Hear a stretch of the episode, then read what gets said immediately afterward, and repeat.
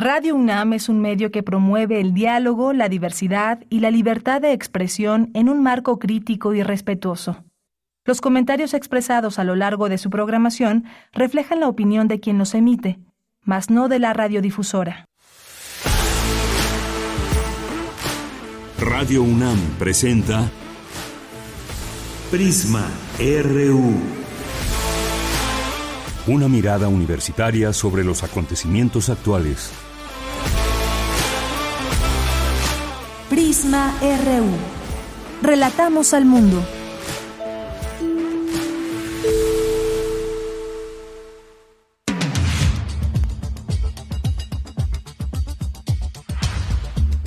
Muy buenas tardes y gracias por acompañarnos en este día martes 20 de febrero del año 2024. ¿Cómo les va? Soy de Yanira Morán.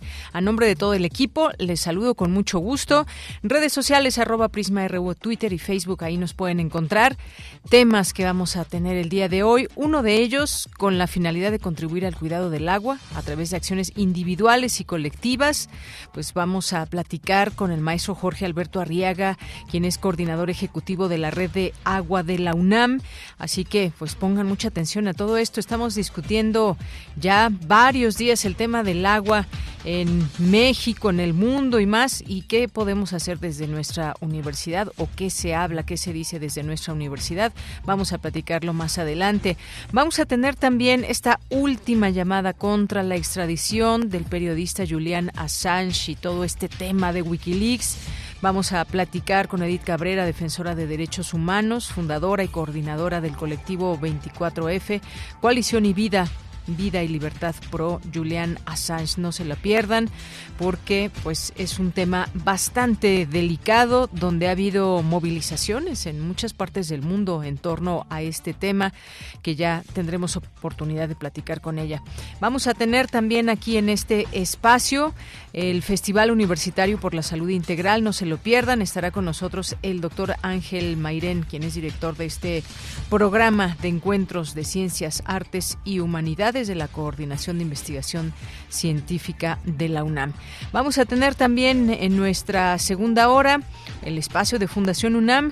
Paren oreja porque vamos a platicar con la licenciada Mariana Castro Mújica sobre el premio Moisés Itzkovich. Y vamos a platicar también sobre varios temas, la coyuntura electoral a nivel internacional, qué hay con todo esto. Eh, vamos a tener también información de académicos que hablan sobre la libertad de expresión y vamos a tener también a poetas errantes, literatura con Alonso Núñez de la Dirección de Literatura eh, de la UNAM, cultura y más. Así que no se pierdan el programa, una con siete minutos y desde aquí relatamos al mundo.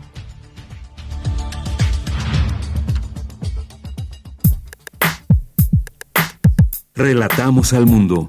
Relatamos al mundo.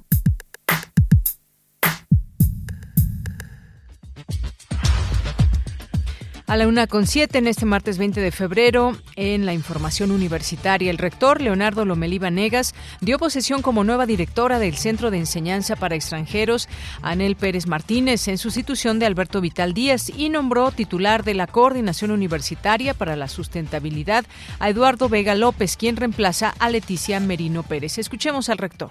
Confiamos que Anel, que conoce muy bien el área de difusión cultural, pero que tiene una sólida formación como historiadora y también las letras y la cultura de nuestro país, encabezará esta nueva etapa del Centro de Enseñanza para Extranjeros con los nuevos retos que nos ofrece la moderna tecnología de la información, la comunicación, el aprendizaje y el conocimiento. Además de las muchas actividades que lleva a cabo el centro de manera presencial, podremos llegar a públicos más distantes. He designado al maestro Eduardo Vega López, exdirector de la Facultad de Economía, con una amplia trayectoria en el sector ambiental en nuestro país, al frente de la COUS. Nos preocupa mucho en la universidad el tema de la sustentabilidad ambiental y por eso mismo estamos decididos a que sea uno de los ejes del plan de desarrollo institucional que propondremos a la comunidad universitaria. Y esto se debe reflejar en políticas encaminadas a garantizar por un lado la sustentabilidad ambiental de nuestros campus, pero también en concientizar a la comunidad universitaria y al país de los muchos problemas que estamos enfrentando, no solamente en México, sino en todo el mundo. En más información, en el foro virtual Pospandemia, Ocio, Cultura y Creatividad, especialistas reflexionan sobre las prácticas culturales durante y después de la pandemia por la COVID-19. En la información nacional, Xochitl Galvez se registró ante el Instituto Nacional Electoral como candidata a la presidencia por la coalición Fuerza y Corazón por México.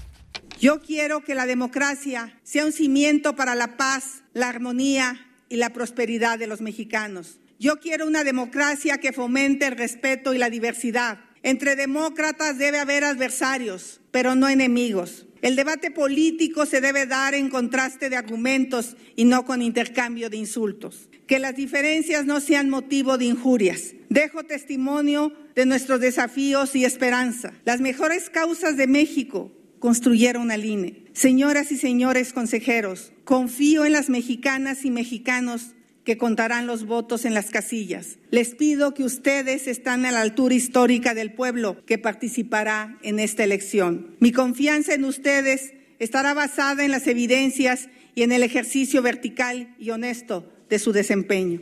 Defenderemos con todo nuestro triunfo, que será el triunfo de México. En más información, la consejera presidenta del INE, Guadalupe Tadei, aseguró que hay certeza sobre la transparencia del proceso electoral. Escuchemos. Así, tras muchos años, nos hemos dado las reglas de la competencia que con toda certeza permitirán al INE garantizar con total transparencia que la voluntad de todas las mexicanas y mexicanos cuenta siempre por igual en todas las regiones y latitudes de nuestro país y fuera de él. Para lograr la integridad de nuestro proceso democrático, hoy día millones de mexicanas y mexicanos están siendo convocados en sus hogares a sumarse a la organización de estas elecciones. En más información, la migración puede percibirse como un fenómeno negativo o como una solución al desarrollo, considera la doctora Silvia Yorguli, directora del Colegio de México. En la información internacional, el juicio que analiza el último recurso de Julian Assange para evitar su extradición a Estados Unidos, donde es acusado de espionaje, comenzó este martes en Londres sin la presencia del fundador de Wikileaks.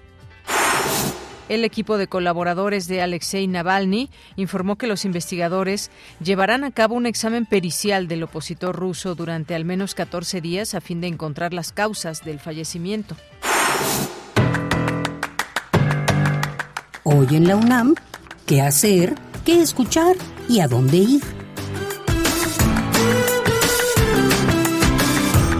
El Sindicato de Trabajadores de la Universidad Nacional Autónoma de México abre la convocatoria de la décima gran carrera de la mujer. Podrás participar en las categorías libre de 18 a 30 años, máster de 31 a 49 y veteranas de 50 años y más. Las inscripciones se llevarán a cabo del 27 al 29 de febrero, de 10 a 17 horas en las comisiones mixtas del Estunam. La décima gran carrera de la mujer se llevará a cabo el próximo 3 de marzo, en punto de las 9 horas en el Estadio Olímpico Universitario. Para mayores informes consulta las redes sociales del Estunam.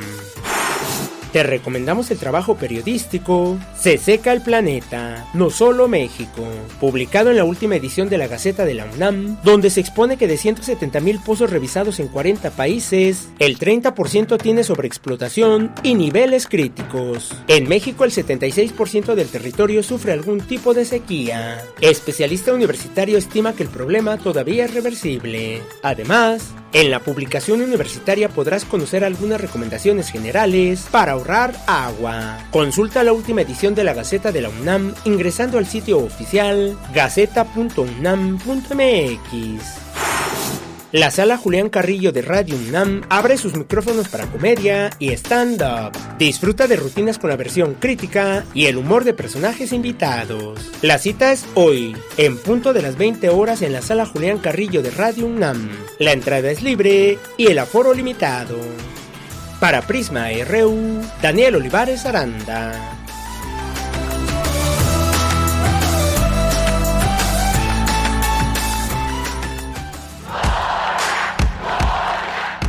Campus RU.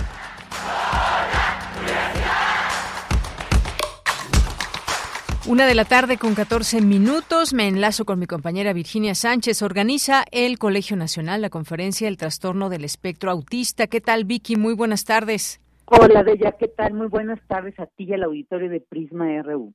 El autismo es un trastorno del neurodesarrollo que se presenta en etapas tempranas, alrededor de los primeros 24 meses de edad y existen dos grandes síntomas con los que se hace diagnóstico de pacientes con autismo. Se presentan déficits en la interacción social y comunicación y la presencia de patrones repetitivos y restringidos de comportamientos, intereses y o actividades. Estos síntomas son complejos porque pueden presentarse en un amplio espectro, es decir, con diferente nivel de intensidad y severidad y en diferentes combinaciones. Así lo detalló Violeta López Huerta del Instituto de Fisiología Celular de la UNAM durante la conferencia El trastorno del espectro autista organizada en el marco del ciclo Las neurociencias en México y el mundo, organizado por el Colegio Nacional. La experta advierte que se trata de un trastorno preocupante por el incremento en su prevalencia. Escuchemos. Entonces podemos tener un paciente que tiene alta funcionalidad verbal, pero por ejemplo tiene muchos problemas de conductas repetitivas o tiene habilidades motoras, pero tiene muy severos sus déficits de comunicación e interacción. Entonces podemos tener todas estas combinaciones en los síntomas, lo cual hace bastante complejo el diagnóstico y principalmente en México creo que tenemos mucho problema con ello. Todo esto, el autismo, el, el trastorno del espectro autista es un trastorno preocupante ya que ha ido su prevalencia en aumento en los últimos años, desde el principio de los 2000 hasta ahora, cuando primero se diagnosticaba uno en 166 niños con autismo, hasta el 2020 ya iba en uno en 54 niños. La experta señala que al igual que los síntomas son diversos y complejos los factores que originan este trastorno, los cuales están implicados tanto por factores genéticos como ambientales. Escuchemos por lo cual se sabe que están implicados tanto factores genéticos, ya que, por ejemplo, si vemos estudios de gemelos, de gemelos homocigotos, presentan más del 60% de probabilidades de tener autismo, lo cual nos indica pues un alto nivel de heredabilidad de la enfermedad, lo que quiere decir que los genes están participando de manera muy importante. Y también los factores ambientales tienen que ver mucho en el desarrollo de este trastorno. Ambos factores van a estar influenciando cómo se desarrolla el sistema nervioso central en sus etapas tempranas y nos van a dar como resultado pues la presencia de este trastorno. Y en esta conferencia donde participaron también otros expertos, se destacó que si bien no existe una cura para los trastornos del espectro autista, un tratamiento intensivo y temprano puede hacer una gran diferencia en la vida de muchos niños y niñas. Bella, esta es la información. Vicky, muchas gracias y buenas tardes. Buenas tardes. Vamos ahora con mi compañera Cristina Godínez. Inicia el foro virtual Postpandemia, Ocio, Cultura y Creatividad. Adelante, Cristina. Buenas tardes, Deyanira. Un saludo para ti y para el auditorio de Prisma RU. Como parte de la Cátedra Internacional Inés Amor, especialistas reflexionan sobre las repercusiones de la pandemia en la cultura. En la inauguración del foro virtual Postpandemia, Ocio, Cultura y Creatividad, la productora Lucía Meliá dijo que de acuerdo con diversos estudios, el SARS-CoV-2 significó un profundo deterioro en las condiciones de producción, así como en la vida de los trabajadores de la cultura, pero al mismo tiempo fue una vía de recuperación, creatividad y reconciliación. Cuando eh, estábamos realizando el programa de este año eh, de la cátedra, nos dimos cuenta que al mirar estos aspectos positivos con los que estábamos reflexionando sobre la repercusión de la pandemia en la cultura, nos dimos cuenta que una palabra clave es el ocio. Eh, el ocio funcionó porque muchas prácticas culturales se convirtieron en resiliencia creativa. Creemos que esta palabra es una herramienta no solo central, pero necesaria para inventar un futuro mejor. María Antonia González Valerio, de la Facultad de Filosofía y Letras de la UNAM, habló de sus vivencias durante la pandemia. De alguna manera continuamos intentando generar acciones que hicieran cosas distintas de la acción, es decir, producir y producir y producir, y también hasta cierto punto la inmediatez que genera la tecnología nos daba la posibilidad de la ubicuidad. Y eso a mí me representó más persecución que jamás en mi vida, porque antes por lo menos podía decir, no llegué a tal cosa porque, bueno, estaba del otro lado de la ciudad. Pero en esos momentos, de repente tenía la posibilidad de asistir a todo, de verlo todo, de estar en todos los coloquios, haciendo clases virtuales. Bueno, era un mundo rico Por su parte, Tania Aedo, coordinadora de la Cátedra Extraordinaria Max Aub, expuso que vivieron la pandemia con los estudiantes. Lo que me parece muy rescatable y muy importante de lo que sucedió en distintos equipos, del gran equipo de trabajo del que me enorgullezco muchísimo, que es Cultura UNAM, es que ya tenemos un entrenamiento para esto, que podríamos responder. Digo, las contingencias son eso, entonces no podemos saber qué pasa o cuáles son las que pueden venir, pero este laboratorio fue como y, nos continúa inspirando para hacernos esa pregunta, ¿qué podría pasar y tú cómo lo mitigarías? De Yanira. El foro virtual Postpandemia, Ocio, Cultura y Creatividad tiene actividades hoy y hasta el 22 de febrero, mismas que se pueden seguir en la página de YouTube de la Cátedra Inés Amor. Este es mi reporte. Buenas tardes. Gracias, Cristina. Buenas tardes. Vamos ahora con Cindy Pérez Ramírez, aborda especialista las complejidades de la migración con la conferencia Migración y Derechos Humanos. Cindy, muy buenas tardes. Deyanira, es un gusto saludarte. Muy buenas tardes. En el marco de la cátedra extraordinaria del programa de bioética de la UNAM, la doctora Silvia Giorguli, directora del Colegio de México, impartió la conferencia Migración y Derechos Humanos. Durante su exposición destacó que, según las Naciones Unidas, existen 281 millones de migrantes internacionales, lo que equivale al 3.6% de la población. Asimismo, señaló que existen dos narrativas sobre la migración, una que estigmatiza a los migrantes y otra que los promueve como agentes de desarrollo y diversidad cultural. Se piensa que la migración puede promover, el desarrollo. Pues las remesas son un, un insumo muy importante y que también pueden promover el desarrollo local. Pueden, no es automático. Pueden contribuir a la desigualdad global, ¿no? Es una forma también de redistribución de recursos de los países más ricos a países de ingreso medio y más bajo. Es una forma de circulación de ideas, puede ser un factor de innovación, de desarrollo de habilidades. Hay ejemplos interesantísimos, por ejemplo, como la India ha promovido mucho la migración de su población universitaria para que se forme y trabaje eh, en, en, industrias transnacionales y después regresan la doctora Silvia Giorguli subrayó durante su conferencia que la migración es una característica intrínseca a lo largo de la historia de todos los países del mundo, con una cifra aproximada de uno de cada 30 individuos siendo migrante. Esta realidad refleja la constante dinámica humana a lo largo del tiempo. Cuando uno lo ve en perspectiva histórica, pues sí, la migración ha ido aumentando, 153 millones en 1990, 280 millones en el 2020, más o menos la mitad de, migrantes son mujeres y la mitad son hombres. Estados Unidos recibe 50 millones de migrantes, o sea, realmente es el imán de migración a nivel internacional. Una de las cosas interesantes es que, aunque Estados Unidos es el gran imán, uno de los cambios que está ocurriendo es que está aumentando la movilidad entre los países de América como continente. Deyanira, cabe recordar que Texas está construyendo un campamento militar en, Eagle Pass, cerca de la frontera con México, como parte de los esfuerzos del gobernador republicano para combatir la inmigración ilegal. La base de operaciones avanzadas Eagle, situada en unas 32 hectáreas a lo largo del Río Grande, albergará hasta 1.800 soldados con la posibilidad de aumentar a 2.300, según anunció Abbott en una conferencia de prensa. Y pues bueno, esta es la realidad de la migración de Yanira. Bien, pues Cindy, muchas gracias y buenas tardes. Muy buenas tardes. Ahí está este tema también del cual no quitamos el dedo del renglón. Hay conferencias, hay situaciones a analizar y todas estas complejidades que van junto con la migración. Continuamos. Prisma RU. Relatamos al mundo. Una de la tarde con 23 minutos con la finalidad de contribuir al cuidado del agua a través de acciones individuales y colectivas, el Comité Asesor de Salud, Protección Civil y Manejo Ambiental de la UNAM emitió una serie de sugerencias generales para espacios universitarios, al igual que para entidades y dependencias. Vamos a conocer cuáles son estas sugerencias y qué es lo que recomiendan los expertos al respecto.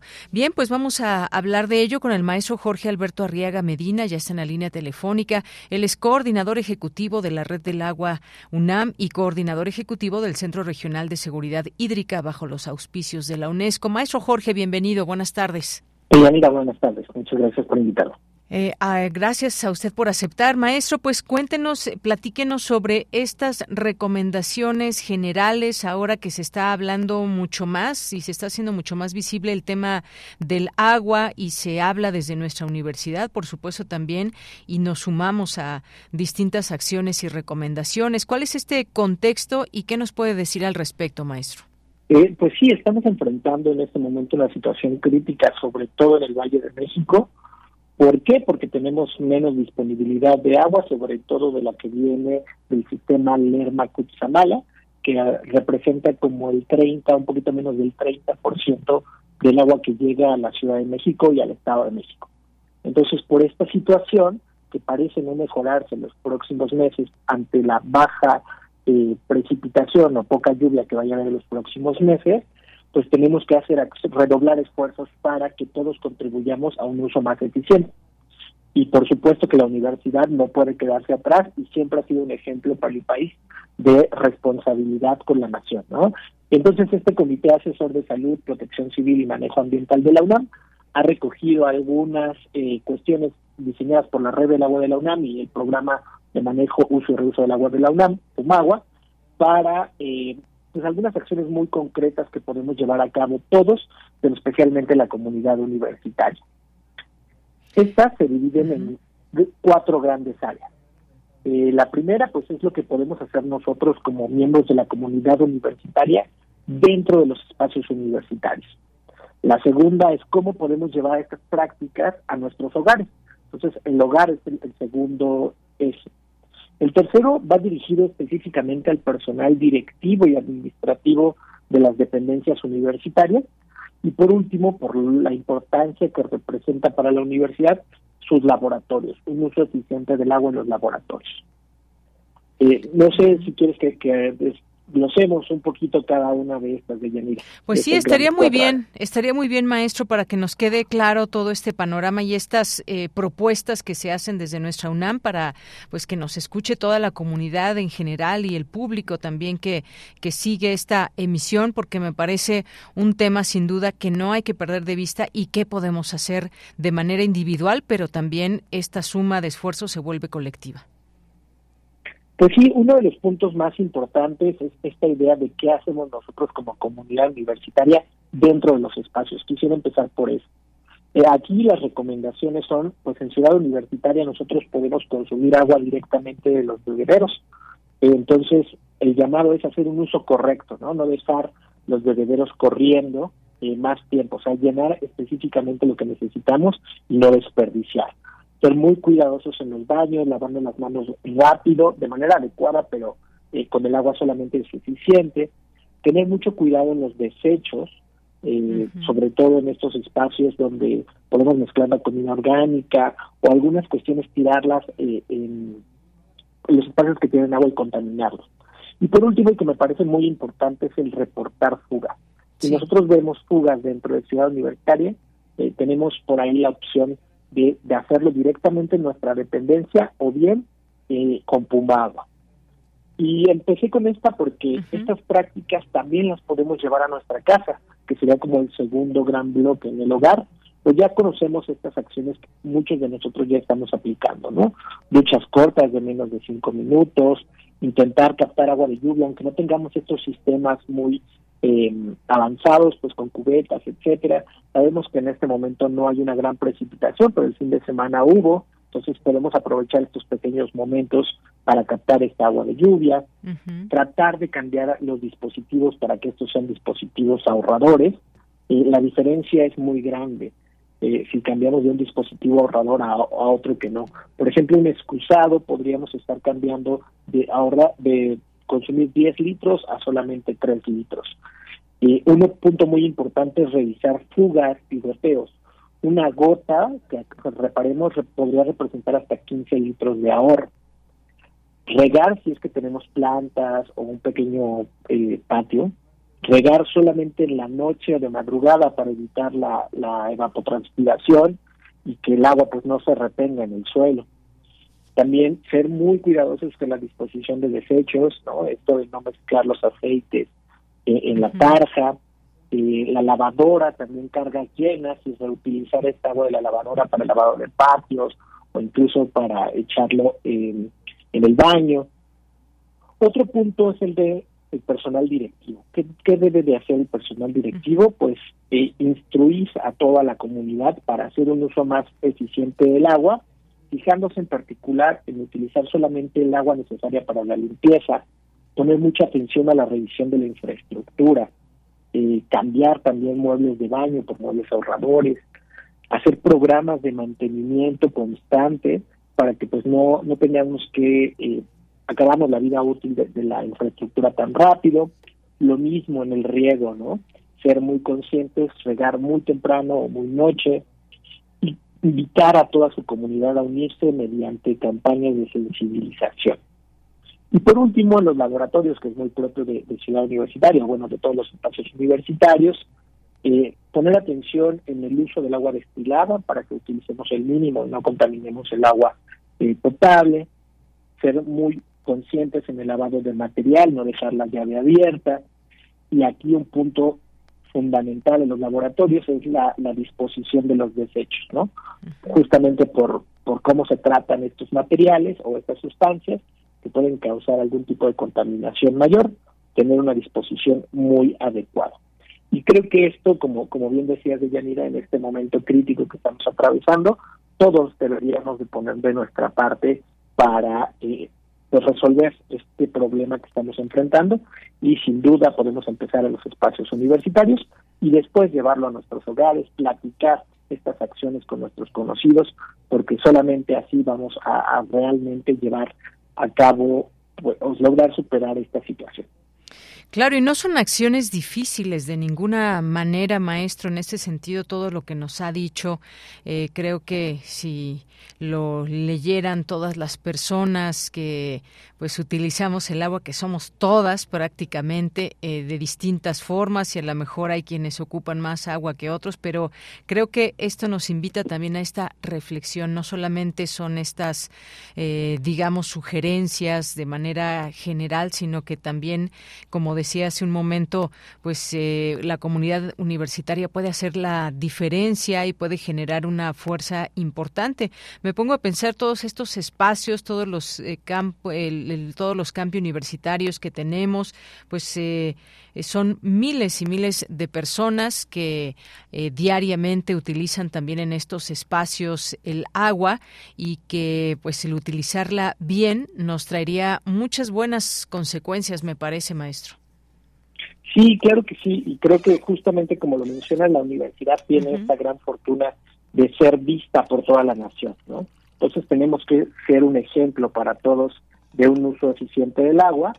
Y de hecho nosotros lanzamos eh, el premio o el reto UNAM por el agua, donde participaron 31 dependencias universitarias con baja, varias categorías, pero teníamos que hacer justo, o sea, como de manera integral un uso eficiente del agua. Y el viernes pasado otorgamos estos reconocimientos a las dependencias que mayores esfuerzos están haciendo, ¿no? Que iría justamente en este tercer paso que hablábamos de cómo el personal directivo y administrativo de, las de, la universidad eh, puede realmente incidir en un cambio de comportamiento en toda su comunidad y por supuesto esto llevarlo a cabo fuera de la universidad.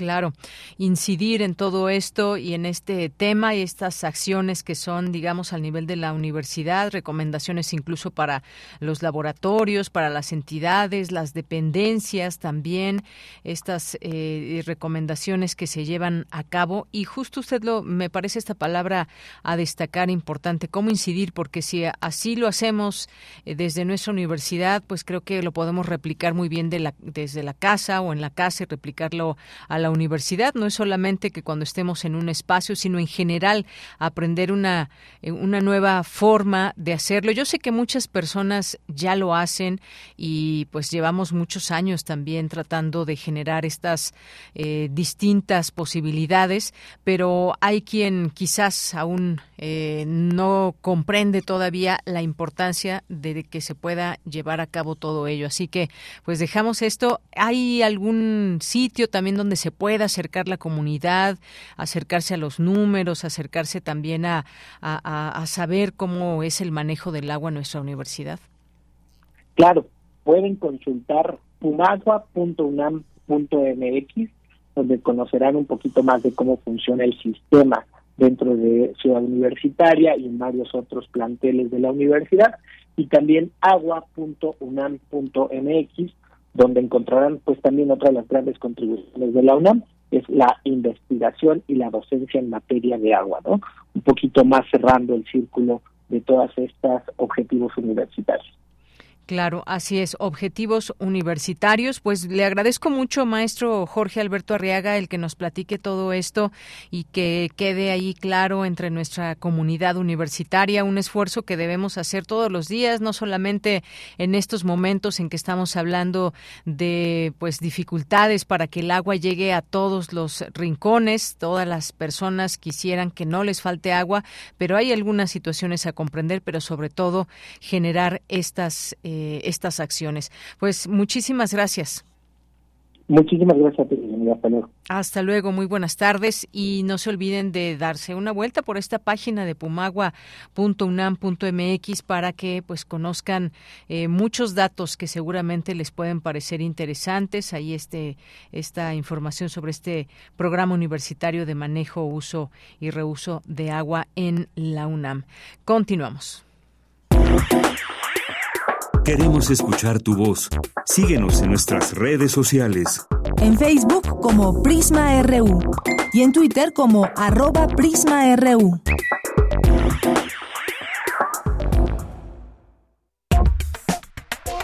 Tu opinión es muy importante.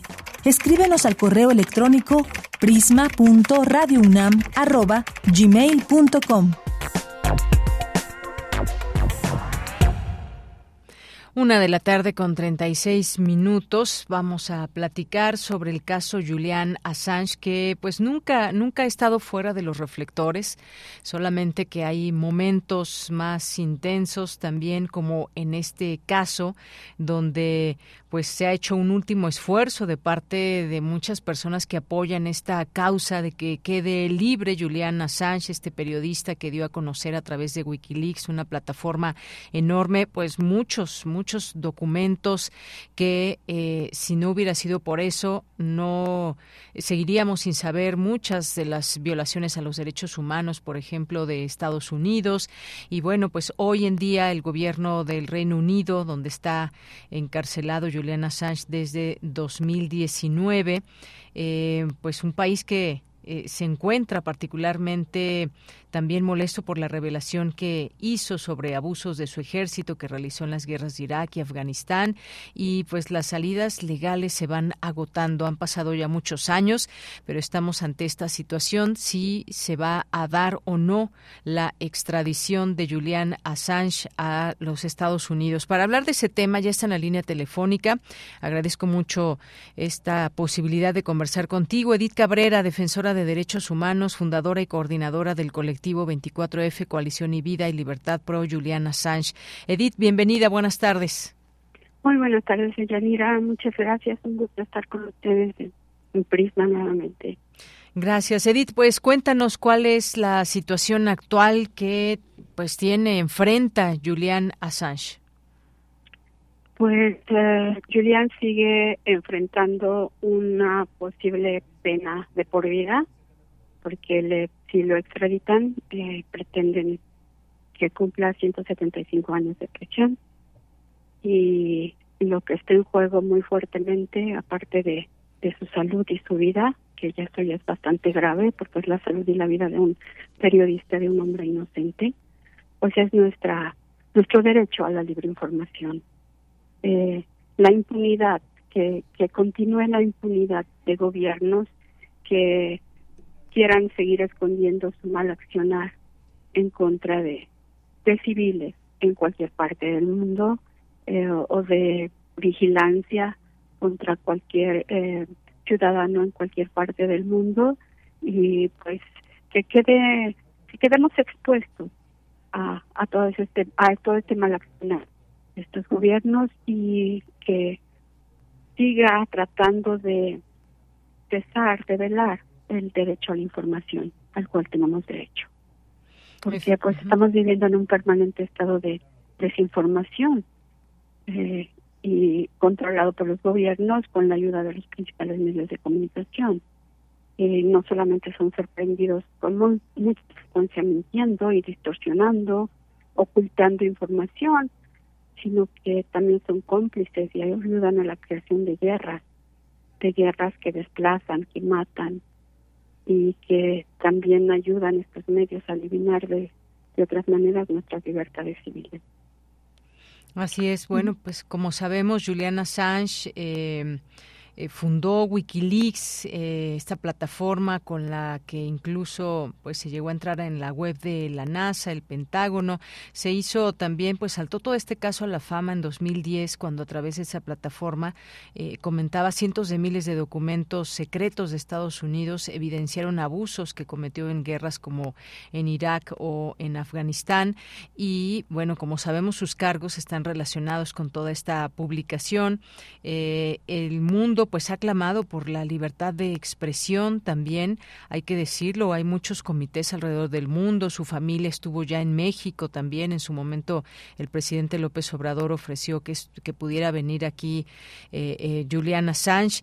¿Qué, ¿Qué significa que hoy esté tras las rejas, pese pues a muchos esfuerzos legales, pero también movilizaciones en el mundo? No se quita el dedo del renglón en que supuestamente habría cometido pues estos delitos relacionados con toda esta publicación, documentos quizás muy delicados y sobre todo pues eh, que revelaron muchas cosas que, como decíamos, que estaban de manera ultra secreta y que de no haber sido de esta manera, pues cómo se entera el mundo de muchas situaciones adversas que para mucha gente se vivieron en, en la guerra de Irak, por ejemplo.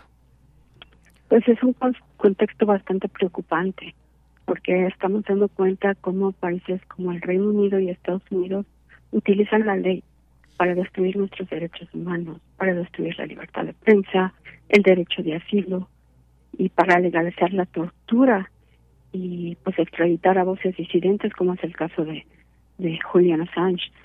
Y también estamos viendo que ellos pues no necesitan necesariamente llegar a un veredicto porque él desde el 2019 ya han logrado silenciarlo, no han, han logrado que él no tenga comunicación realmente con, pues con, con nosotros que éramos sus seguidores, somos sus seguidores. Y vemos cómo también estos países tienen una gran influencia en las organizaciones internacionales eh, de derechos humanos porque pues también se ha visto un, un silencio eh, por parte de la ONU, ¿no? Y todo esto de accionar de estos gobiernos eh, pues nos hace ver que no les interesan los derechos humanos y solo buscan eh, su, seguridad y el deterioro físico y psicológico en este caso de, este periodista inocente. Y esta alianza que tienen eh, desde nuestro punto de vista es totalmente para limitar nuestro derecho a, a la expresión no solamente de Julián Assange sino de todos nosotros. Y demuestran muy bien que abogan y pregonan que no practican, que son los derechos humanos, ¿no? Porque para ellos, para estos poderes tácticos, el enemigo no nada más es Julián Sánchez, sino somos todos nosotros. y lo utilizan a través de la desinformación. Ellos van a utilizar la desinformación como su arma contra nosotros. Y, y pues yo creo que la información debe de salir, porque solo así y solo nosotros podemos frenar eh, todas estas mentiras y, y poner un, un alto a, a los excesos de poder. Así es. Y hay una situación también muy eh, digamos, importante que se ha vuelto grave, que tiene que ver, por supuesto, con su salud luego de todos estos años en la cárcel. ¿Qué escenarios pueden venir, además, digamos, en esta parte de la salud, pero también, eh, pues, eh, esto, cuándo se sabría si va a ser extraditado o no? ¿Y qué podría hacer Estados Unidos en todo caso, si solamente, pues, seguir con esta condena o se teme que pueda pasar algo más? Digo, finalmente, país con todo y sus intereses y teniendo ya en su territorio a este periodista, ¿cuáles, digamos, son los escenarios que se, de los que se habla y se los se platica en torno a Julian Assange? Bueno, como bien dice, su salud eh, está muy, muy mermada, está prolongada privación de libertad, ha cobrado y sigue cobrando estragos en su salud, tanto física como, como mental. El, el deterioro continúa muy, muy vigente. El día de hoy eh, se le la Corte eh, Real eh, Británica le concedió asistir a la audiencia, a esta primera audiencia, pero no se presentó. Su abogado dijo que pues no se sentía en condiciones de, estar presente, no no no asistió ni siquiera a través de video. Entonces nos estamos dando cuenta que pues ya está muy deteriorada. Eh, esta, esta petición eh, que se está intentando de que le permitan apelar, es una solicitud para apelación. Eh, el día de hoy eh, su defensa presentó todos sus argumentos. El día de mañana la Fiscalía norteamericana presentará los suyos. Eh, no se sabe, se espera que mañana mismo pudieran dar un resultado ah, sobre si se extradita o no eh, podrían darlo o podrían tardar más tiempo, no sé, otras semanas en, en, darlo. Eh, mientras tanto, Julián pues continuaría donde está en esa presión de máxima seguridad bajo las mismas circunstancias. Eh, esta sería la última instancia, la última oportunidad en la que tiene Julián para poder evitar esta extradición. Y pues de ser de serle negada, eh, va a ir inmediatamente en un avión enviado a los Estados Unidos, eh, donde se le enviaría a Virginia del Este y eh, se prepararía un, un juicio en su contra.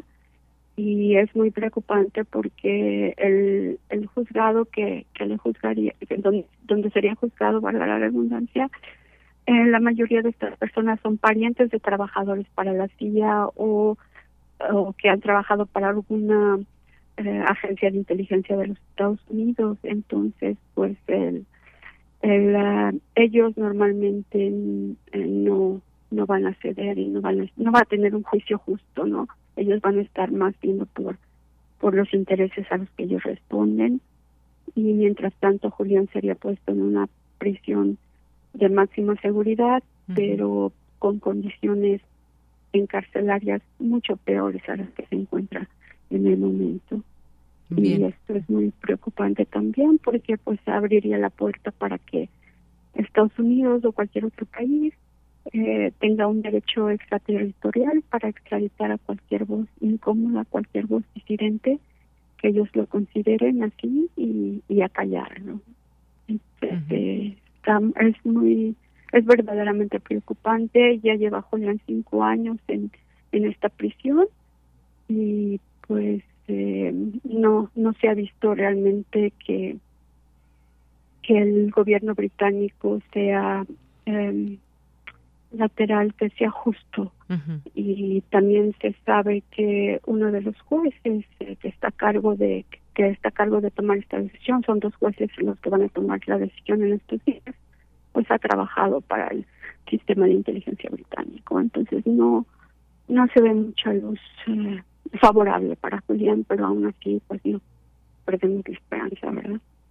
Muy bien, bueno, pues sí, una larga batalla legal que ha enfrentado Julian Assange en este sentido, pues vamos a ver finalmente esta pues eh, qué deriva de estas jornadas de audiencia que inician just, iniciaron justamente hoy eh, pues para apelar eh, esta determinación de que pueda ser extraditado a Estados Unidos eh, y bueno pues allá ser juzgado. Este es un último recurso jurídico que tiene el periodista australiano y que podría recurrir al Tribunal Europeo de Derechos Humanos en caso de que la petición no le favorezca.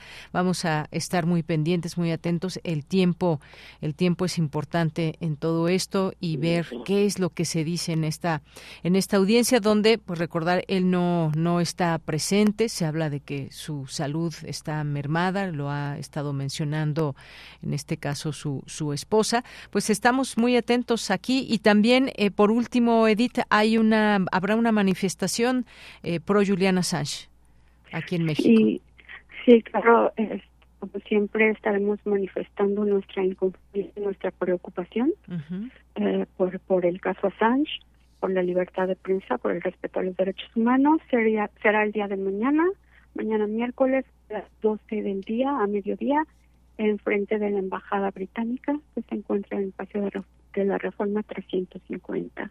Uh -huh. Y pues estaremos pidiéndole al tribunal británico, esperando que los jueces hablen finalmente en favor de los hombres libres, ¿no? Y, y sí me gustaría decir algo, si me permites, algo muy importante ¿Sí? para nosotros, ya que Juliana Assange se, pretende, se le pretende juzgar bajo la ley de espionaje, uh -huh. eh, que esa ley viola la primera enmienda, que Julián no violó ninguna ley, que nadie resultó herido por las publicaciones de él, las publicaciones de Wikileaks, como una investigación dirigida por el general Carr, eh, estadounidense, así lo demostró. Entonces eso es muy, muy importante porque para nosotros resulta muy indignante y contradictorio que pues que los que deberían de estar en el banquillo de los acusados son esta gente que ha causado guerras y muertes, uh -huh. eh, pero no Julian Assange y, y no. ¿no? Muy bien, bueno. Uh -huh. Muy bien, pues Edith Cabrera, muchas gracias por dejarnos esta, eh, pues también esta, estos datos si alguien quiere participar y sobre todo, pues también ponernos al tanto de lo que está pasando y que está en desarrollo allá en el Reino Unido. Muchas gracias. Muchas gracias. Eh, pues, un saludo a todos. Hasta luego, muy buenas tardes. Gracias Edith Cabrera, defensora de derechos humanos, fundadora y coordinadora del colectivo 24F, Coalición y Vida y Libertad Pro, Julian Assange. Y que para muchos esta pregunta, este debate, espionaje o periodismo, ¿de qué se le acusa exactamente? Bueno, pues entre estos delitos está justamente ese, eh, el de espionaje. Y bueno, pues también eh, sabemos muchas formas de llegar a la verdad también eh, pues hay que valerse de distintas herramientas. Una de ellas es el periodismo para pues conocer, investigar y ahí está este caso que ha dado la vuelta al mundo y que sigue ahí con todas estas eh, situaciones. ¿Irá o no extraditado a Estados Unidos? Estaremos por verlo. Continuamos. Prisma RU. Relatamos al mundo. Bien, pues eh, vamos ahora a hablar de este Festival Universitario por la Salud Integral. Saludo con mucho gusto al licenciado Felipe Rodríguez, coordinador del Centro Cultural Morelia de la UNAM. Licenciado Felipe, buenas tardes. Hola, Deyanira, muy buenas tardes. Muchísimas gracias por la invitación y saludamos muchísimo al público que nos acompaña. Bien, pues gracias por estar aquí. 21 y 22 de febrero, ya mañana comienza este festival universitario. Habrá conferencias, talleres, actividades artísticas allá en el Centro Cultural Morelia de la UNAM. Cuéntenos, por favor, de qué trata este festival. Muchísimas gracias. Así es, estamos invitando al a todo el público que nos acompaña a este primer festival universitario por la salud integral, una iniciativa que se está coorganizando con el Encuentro de Ciencias, Artes y Humanidades y en la Escuela Nacional de Estudios Superiores, en el Morelia UNAM, aquí en Morelia. Y como tú bien decías, Deyanira, eh, el día de mañana estaremos arrancando con actividades en las instalaciones de la ENES Morelia, acá en Michoacán. Vamos a tener bastantes actividades, vamos a tener conferencias, conciertos, eh, talleres y un montón de actividades relacionadas sobre todo con la salud emocional, la salud física y el bienestar emocional. Eh, el objetivo justamente de este festival es promover eh, dentro de la comunidad universitaria que está conformada por los estudiantes, por los docentes, académicos, académicas y el personal administrativo, eh, pues generar un espacio en el cual puedan disfrutar de estas actividades para promover justamente el bienestar integral de todas, de todos y de todos. Muy bien, estaba viendo aquí algunos de los temas, eh, licenciado, la verdad que muy interesantes, sobre todo estos también de los de los talleres, eh, las conferencias también, los roles de género, eh, también está em, pues estos temas como el burnout, se quema la papa o me quemo yo, que bueno pues tiene que ver con todo esto de cómo va mi salud cuando estamos ya al borde y al estrés y demás, los mitos de los fármacos en tratamientos de salud mental, que bueno, pues sí hablar de hablar de los mitos será muy importante, cómo identificar las red flags o banderas rojas en mis relaciones. Creo que pues no solamente estamos hablando de la salud física, por supuesto también la salud mental, la salud integral, vaya que es parte de este festival. Sí, no le estoy escuchando, licenciado Felipe. Ahí ya le escucho. Es correcto, y además de estas actividades, eh, de Yanira, eh, vamos a tener otras actividades como nutrición y salud mental, Vamos a tener también la participación de los estudiantes con algunos conciertos de rap y hip hop. Por ejemplo, resalta el, concierto de Mucha Melancolía para Pocas Canciones, que abordan estos temas sobre todo que tienen que ver con eh, la tristeza, pero el desamor, pero el amor, el, enamoramiento. Y vamos a tener otras actividades también, por ejemplo, eh, que tiene que ver con adicciones y prevención del suicidio, que es un tema que nos está interesando muchísimo. Así es, estoy viendo, por ejemplo, ahora que se habla mucho de todo ese tema de las adicciones y más, y hay campañas a nivel a nivel nacional en torno, por ejemplo, a drogas como el fentanilo o, por ejemplo, también sobre los vapeadores que siguen siendo desafortunadamente, y así hay que decirlo, muy populares entre entre jóvenes muy muy jóvenes que comienzan a pues a tener curiosidad por saber qué se siente usar un vapeador ya desde la secundaria secundaria, por ejemplo, y bueno, pues aquí eh, se explica con toda responsabilidad también qué pasa con ellos, eh, cuáles son estos contenidos químicos que tienen y esto también en, en alianza, por ejemplo, con los centros de integración juvenil que también hay a lo largo de nuestro país. Este es un ejemplo también del tema de las adicciones. Es correcto, y ahora que lo mencionas, Yanira, pues también comentarte que es una iniciativa que aunque nace de la, de la UNAM para la comunidad, pero es una iniciativa que también se ha logrado gracias a la participación de más de 40 instituciones gubernamentales, asociaciones civiles y universidades, tanto públicas como privadas acá el Morelia, Michoacán. Solo para mencionar, vamos a tener, por ejemplo, la Secretaría de Cultura Federal estará participando, la Secretaría de Cultura del, Estado de Michoacán, la Secretaría de Salud del Estado de Michoacán. Eh, están eh, pues estos centros de reintegración que tú nos, nos decías.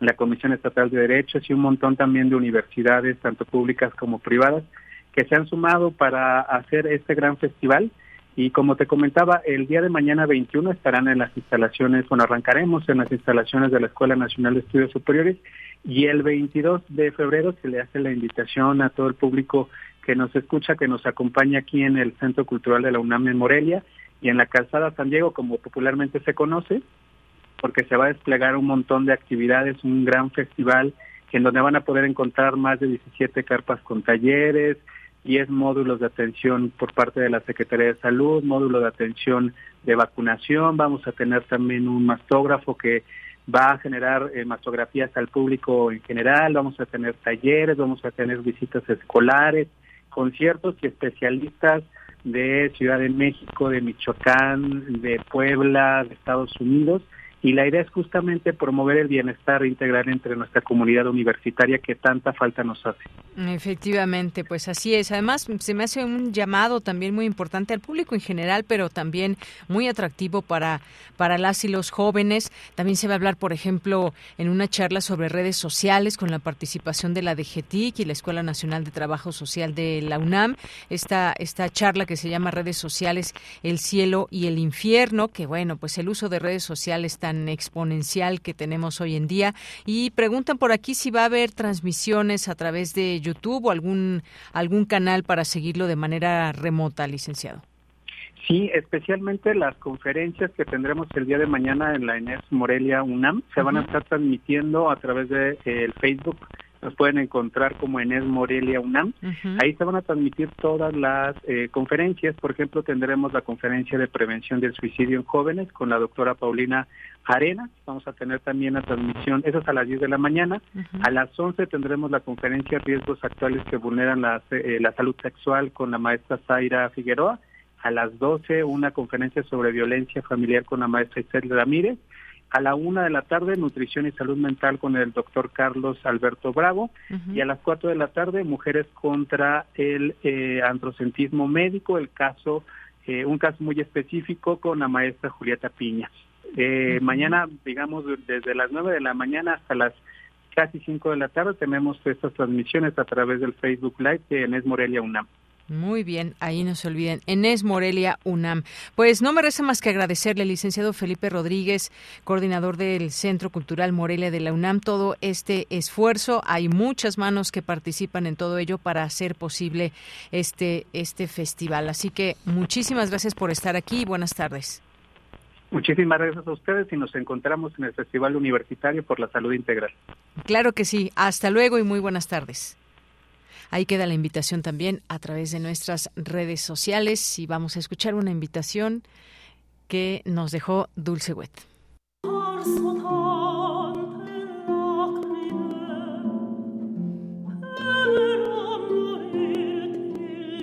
Queridos amigos de Prisma RU, aquí estamos una vez más con la presentación del Festival Internacional Divertimento, Los Clásicos para Todos.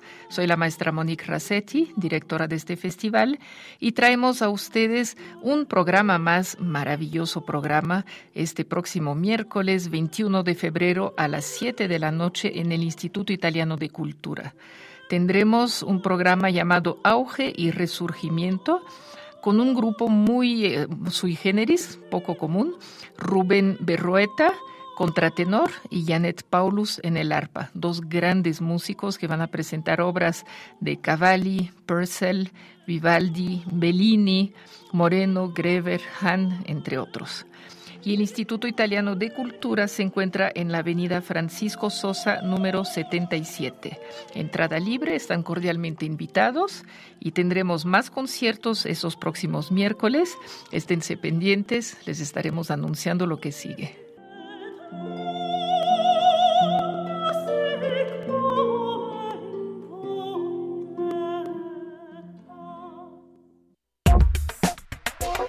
Tu opinión es muy importante. Escríbenos al correo electrónico prisma.radiounam@gmail.com.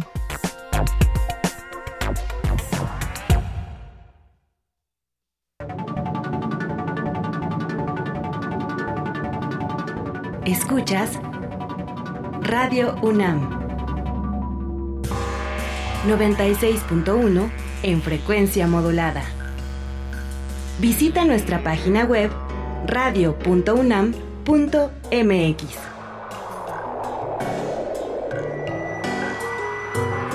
Radio UNAM, Experiencia Sonora.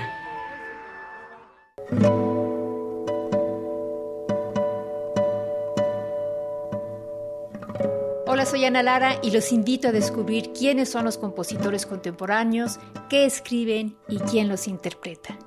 La cita es todos los miércoles a las 18 horas en Nación una Nueva Música, por supuesto en Radio UNAM 96.1 FM, Experiencia Sonora.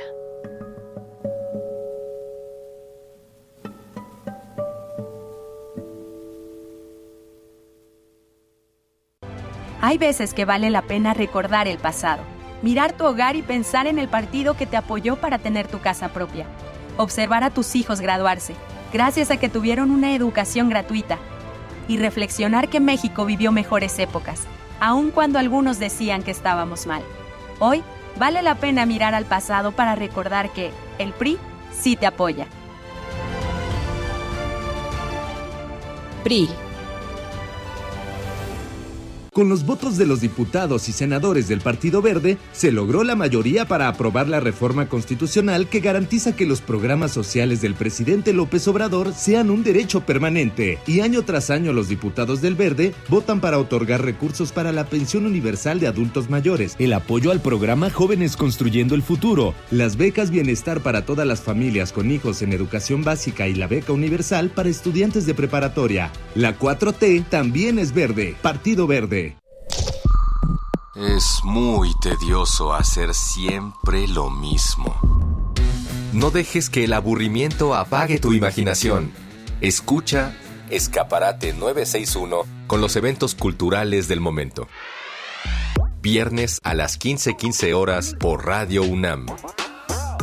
Entretenimiento y cultura. Radio UNAM. Experiencia sonora. Si tramitaste tu INE en el 2022 y no la recogiste, tienes hasta el 29 de febrero para hacerlo. Si no lo haces, será destruida porque así lo establece la ley y perderás tu registro en el padrón electoral. Evita realizar nuevamente el trámite. En las próximas elecciones, tu decisión es importante. Y recoger tu INE también. INE.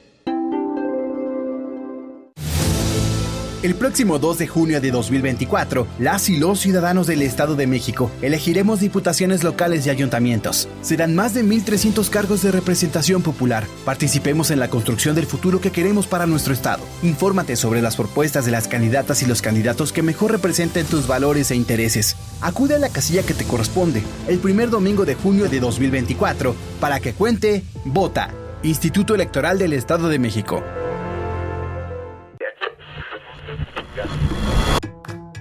Compartamos el café de la mañana mientras reflexionamos lo que ocurre en el mundo. Noticias, ciencia, arte, gastronomía y mucho más están en Primer Movimiento.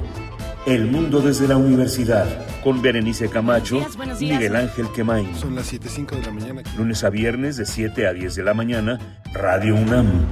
Experiencia sonora. Tu opinión es muy importante. Escríbenos al correo electrónico prisma.radiounam@gmail.com.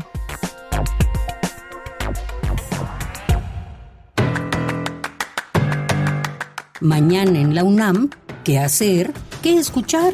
¿Y a dónde ir? El Centro de Investigaciones sobre América Latina y el Caribe de la UNAM organiza el coloquio Sandino. Reflexiones historiográficas sobre el héroe nicaragüense a 90 años de su muerte, coordinado por el doctor Enrique Camacho Navarro. Las citas mañana miércoles 21 de febrero en punto de las 11 horas en el Auditorio Leopoldo Sea ubicado en el tercer piso de la Torre 2 de Humanidades. O sigue la transmisión en vivo a través de las redes sociales del Centro de Investigaciones sobre América Latina y el Caribe de la UNAM. Del 22 de febrero al 4 de marzo se llevará a cabo la 45 edición de la Feria Internacional del Libro del Palacio de Minería, que en esta ocasión tendrá como invitado al estado de Sonora. En el marco de este encuentro literario se llevarán a cabo jornadas juveniles los días 26, 27 y 28 de febrero. Consulta el programa completo de la 45 edición de la Feria Internacional del Libro del Palacio de Minería ingresando al sitio oficial filminería.unam.mx.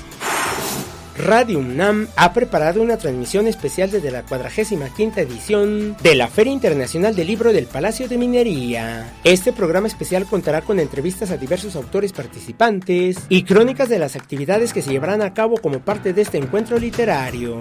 La transmisión especial desde la 45 edición de la Feria Internacional del Libro del Palacio de Minería se llevará a cabo del jueves 22 al domingo 25 de febrero en punto de las 17 horas por la frecuencia universitaria de Radio UNAM 96.1 de FM.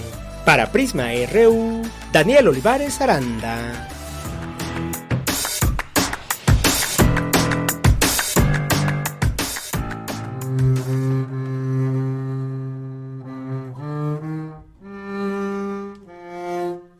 ¿La reconoces?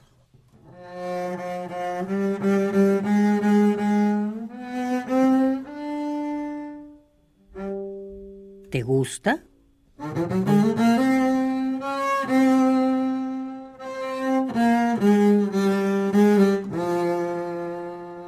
¿Tienes una versión personal de esta canción?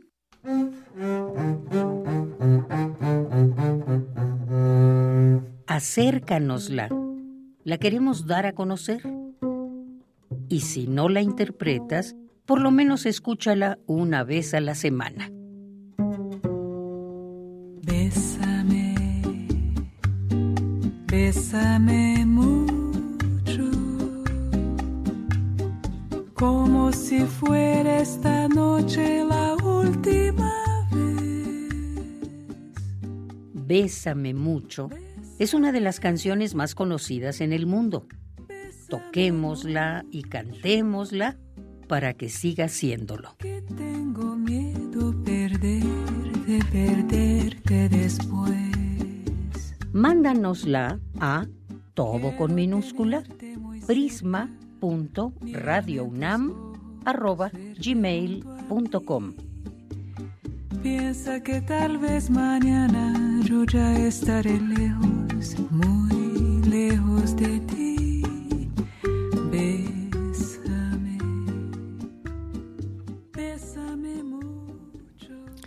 Bien, pues estamos de regreso y varias cosas. Eh, seguimos esperando aquí sus sus canciones interpretadas, sus, eh, las canciones de Bésame mucho que tengan por ahí, si ustedes cantan, después les haremos ahí una sorpresa y por supuesto, imagínense, les lanzamos al estrellato desde aquí, desde Radio UNAM. Todo febrero eh, se vale que nos puedan mandar sus canciones, sus interpretaciones, ahí como escuchamos a Margarita Castillo en prisma.radiounam.gmail.com y el próximo viernes vamos a estar transmitiendo en vivo y a todo color en la Feria Internacional del Libro de Minería de 1 a 3 en la hora del programa. Ahí si gustan, si van y se dan una vuelta en ese día, pues nada, nos daría más gusto que nos puedan pasar a saludar, a conversar y pues saludarnos incluso al aire, ¿por qué no? Así que ahí los esperamos, les esperamos. Muchísimas gracias por estar aquí en esta sintonía que estaremos desde allá el próximo viernes y por lo pronto hoy estamos aquí desde nuestra cabina en la colonia del Valle con muchísimo gusto y pues vamos a mandar saludos. ¿Qué les parece a todas las personas que nos están escuchando? Tengan o no redes sociales desde donde quiera que nos escuchen. Muchos, muchos saludos y a quienes nos escriben, pues también aquí damos lectura a sus comentarios. Aaron Caballero, Abelina Correa, muchos saludos. César Soto nos dice el caso de Emilio Lozoya, la defensa obtuvo modificación de medida cautelar de prisión preventiva, prisión domiciliaria y no implica una absolución por delitos imputados. La FGR debe rectificar pruebas de acusación. Ah, no hemos, no hemos hablado de este caso, pero bueno, gracias por ponerlos al tanto, eh, abogado César. Eh, vamos también a mandar saludos aquí a Carlos Ríos, a eh, nuestros amigos y amigas de Leyenda Pop. Muchas gracias. Jorge Morán Guzmán dice, sumemos eh, a la campaña contra la extradición de Julian Assange, quien se atrevió a desafiar a los poderes fácticos que ocultan información. Exactamente, que nos ocultan mucha información que pues debería ser pública además, ¿no? Cómo actúa, por ejemplo, un ejército de Estados Unidos en otro país, deberíamos estar enterados, pero hay muchas cosas de las cuales no sabemos en todos los países seguramente. Mauricio Hernández, gracias también. Jorge nos dice se requiere varias mesas que aclaren todos los aspectos del agua, cuántos migrantes están en riesgo de ser expulsados de Estados Unidos. Saludos para todo el equipo. Gracias, Jorge. Carmen Valencia también. Manolo Noriega, muchas gracias. Eh, gracias a José Luis León. Dice, ahí estaremos. Bueno, pues ya tendremos oportunidad de saludarte, José Luis León, y que además tú estarás presentando un libro por allá. Bueno, pues ya nos saludaremos por ahí, José Luis León. Muchas gracias. Eh, Rosario Durán, no se les olvide ser feliz. Tenga bonito día. Muchas gracias, Rosario. También un saludo muy grande. Abrazo para ti. Guerrero, David Castillo, también esperando con ansias el mejor noticiero de la radio mexicana. Muy buenas tardes al nada distópico equipo de Prisma RU, al igual que a sus radionautas y escuchas. Por cierto, qué buen gusto de los radionautas y escuchas de tan noble noticiero. Eh, Edith Cabrera, que bueno, estuvo aquí con nosotros en esta entrevista sobre Juliana Assange. Spiros Bondes, también saludos a nuestros amigos y amigas de Fundación UNAM, que ahora, ahora llevamos con ellos. Eh, también Desobediente, muchas gracias aquí por los comentarios, siempre que nos envía. Mario Navarrete, Paola Telles, muchas gracias también. Y bueno, pues al charco también por aquí. Saludos. Acaba de llegar este mensaje de Carlos Ríos. Qué genial, ya se aproxima la filminería. Estimados Prisma RU, que todo vaya bien en la transmisión desde ese entrañable lugar y que haya muy buenas adquisiciones de libros también. Seguramente que sí, Carlos Ríos. Gracias. Gracias eh, también aquí Emiliano emocionado por la Feria del Libro. Un abrazo. Abrazos también. Eh, vámonos ahora a la información. Nos vamos ahora con Fundación UNAM. Fundación UNAM.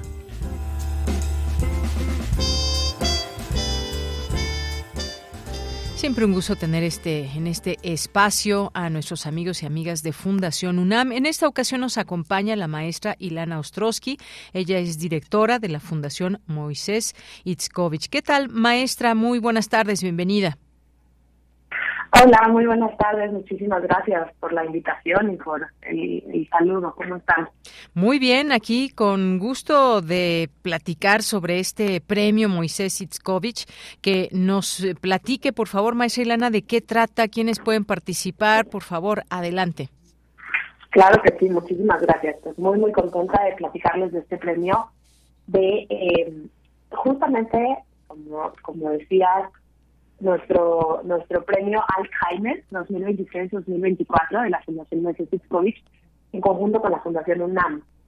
Em, de, qué trata el premio? El premio justamente, eh, bueno, es un esfuerzo de, conjunto de la universidad, de la Fundación Massachusetts de la Fundación UNAM, eh, y la, la intención es promover y reconocer la investigación y la innovación en temas de nuevos acercamientos para prevención y tratamiento de la enfermedad de Alzheimer.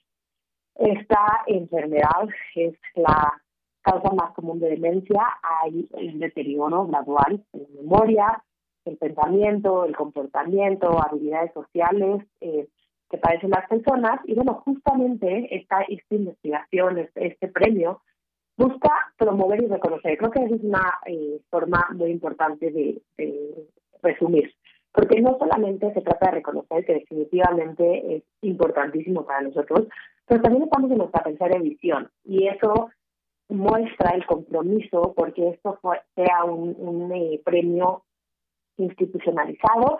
Y repetido, que, la, que los alumnos, que los egresados, pero también desde, desde antes, desde que son alumnos, desde que están estudiando, tengan una motivación adicional para trabajar en sus tesis, en sus artículos eh, de, de titulación y que y que se dediquen, porque de verdad el, talento y la investigación es súper relevante en este tema, y que puedan seguirse fomentando eh, estos esfuerzos de, investigación, porque la realidad es que esta enfermedad es pues una enfermedad complicada, pero también una enfermedad que, que apunta a ir a la alza por diferentes factores, entre ellos justamente eh, la edad, ¿no? El aumento de la esperanza de vida, el envejecimiento de la población y lo que a esto nos lleva. Entonces, eso de eso se trata el premio. El premio se trata de eh, reconocer y promover esta investigación y eh, pueden participar las eh, todos los egresados, ya sea de nivel licenciatura,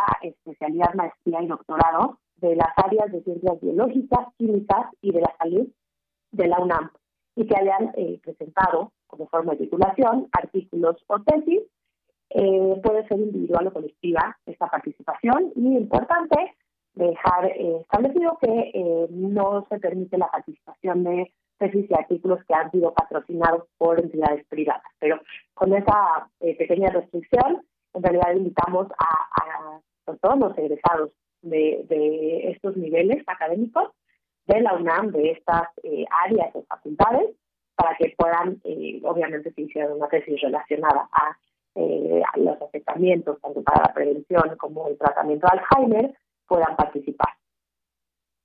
Muy bien, eh, maestra, pues ahí está este este premio que pues se promueve desde aquí. Fundación UNAM nos informa ya esta tercera edición y sobre todo pues esta parte de investigación que mucho se hace desde nuestra universidad y que muchos estudiantes, eh, ya sea y le quiero preguntar esto, son solamente de licenciatura o son también eh, de maestría y doctorado. ¿Cuáles son estas digamos temáticas más allá de que seguramente pues bueno quien esté interesada interesado puede consultar esta convocatoria de manera detallada. Claro, sí, sí, por supuesto. De hecho, eh, tanto en la página de la Fundación UNAM como en nuestra página, que es fundaciondmi.org, pueden acceder a los detalles de la convocatoria. Todavía hay un espacio, tenemos ya como seis meses con la convocatoria abierta, todavía hay otros otro par de meses abierta, entonces ahí hay un montón de detalles, pero justamente eh, se puede participar en eh, a nivel licenciatura, esa es una categoría, especialidad o maestría es otra categoría y doctorado es la tercera categoría. Se premian en realidad a todos los em, ganadores en diferentes eh, categorías. Justamente em, se, se, tienen, bueno, se separa este premio en dos, en investigación básica o preclínica y en, investigación clínica. Entonces, eh, cada una de estas categorías tiene su primero, su segundo y su tercer lugar eh, para cada uno de los de los grados académicos, ¿no? Entonces, por ejemplo, será un primer lugar para investigación básica preclínica y un primer lugar eh, para investigación clínica en maestría y doctorado o si, si se trata de, que no es una investigación básica o preclínica a nivel licenciatura, se abre la, la opción a los participantes de participar en, eh, bueno, de, buscar este premio en la investigación epidemiológica. Entonces se tienen categorías y premios para cada uno de estos lugares, pero en resumidas cuentas se divide en investigación básica preclínica e investigación clínica a nivel maestría y doctorado. A nivel de licenciatura podrán participar con investigación epidemiológica y cada uno de estos eh, cada uno de estas cruces, de estas, bueno, el grado académico más la temática, puede tener su ganador en, que sea definido por el jurado. Muy bien. Los remitimos a la página de Fundación UNAM para que puedan conocer los detalles de todo esto que nos está platicando la maestra Ilana Ostrowski y que puedan participar, corran la voz si alguien escuchó a sus compañeras, a sus compañeros y bueno, pues ahí que tengan esta oportunidad, a veces que no se animan porque dicen, ¿y qué tal si pues no pasa nada? Anímense, por favor. Yo sé que muchas investigaciones valen la pena, es un trabajo, un esfuerzo que están desarrollando y que bien vale la pena inscribirlo en, pues en este caso, en este premio del que estamos hablando, Moisés Itzkovich, como aquí en Fundación UNAM, pues les traemos distintas convocatorias. Pues muchas gracias, maestra Ilana Ostrowski. Muchas gracias a ustedes. La verdad es que es un gusto participar en estos espacios y como bien dices, es muy, muy importante seguir participando. Es una enfermedad que nos, bueno, que realmente como país, como mundo, afecta mucho y este tipo de acercamientos es riquísimo. Las investigaciones son súper importantes para acercarnos a mejorar y pues es muy importante también, creo que eh, vean el compromiso tanto de Fundación UNAM como de Fundación Moisés Iskovich en la recurrencia que hemos hecho este premio y eso aporta, ¿no? Como les ayuda a que se animen y no solo este año, sino que después va a haber otra edición y esa es la intención porque de verdad le vemos una relevancia fundamental a esta enfermedad y estos acercamientos eh, realmente pueden hacer un cambio importante en el mundo y específicamente en este país. Entonces, muchísimas gracias por el espacio y por eh, ayudarnos a compartir sobre este premio y ojalá se animen y efectivamente tengamos muchas, muchas aplicaciones y, podamos seguir contribuyendo a, la ciencia y a la mejora de la calidad de vida en México. Claro que sí. Muchas gracias, maestra Ilana Ostrowski, directora de esta fundación, de Fundación Moisés Itzkovich. Gracias y buenas tardes. Gracias, igualmente, hasta luego. Hasta luego. Y bien, pues nos vamos ahora a la información con mi compañero Emiliano Tobar. Un país con más igualdad de derechos será un país con menos discriminación. Por este motivo, la revolución LGBTQ es considerada un punto de quiebre, un movimiento que impulsa una legislación justa entre individuos, asegura Genaro Lozano. Emiliano Tobar con la información. Buenas tardes, Deyanira. Un país con más igualdad de derechos será un país con menos discriminación. Por este motivo, la revolución LGBTQ es considerada por Genaro Lozano un punto de quiebre, un movimiento que impulsa una legislación justa entre individuos. Pero lo que el politólogo y defensor de los derechos humanos también observa es que a partir de estas propuestas de cambio surgen otros movimientos conservadores que intentan negarlos. Escuchemos. Estos debates, así como el aborto, así como los derechos de las mujeres, los derechos de las minorías, eh, las infancias trans, la identidad de género, el matrimonio igualitario, la provisión de las terapias de conversión, todos estos temas progres siempre activan, obviamente, a un movimiento que los impulsa y a un contramovimiento que quiere frenar esos avances y que por eso en ese sentido se le llama un movimiento conservador. Se argumentan estas narrativas eh, de estar a favor o en contra de algún derecho y en ese sentido es donde se, eh, hay, digamos, una especie de activación que es hasta global, transnacional, en donde activistas de todo el mundo voltean a ver el tipo de lenguaje que se está utilizando para defender derechos y el tipo de lenguaje que se está utilizando para negarlos. El también comunicador y especialista en medios habló sobre algunas instituciones y leyes que buscan evitar la discriminación en nuestro país.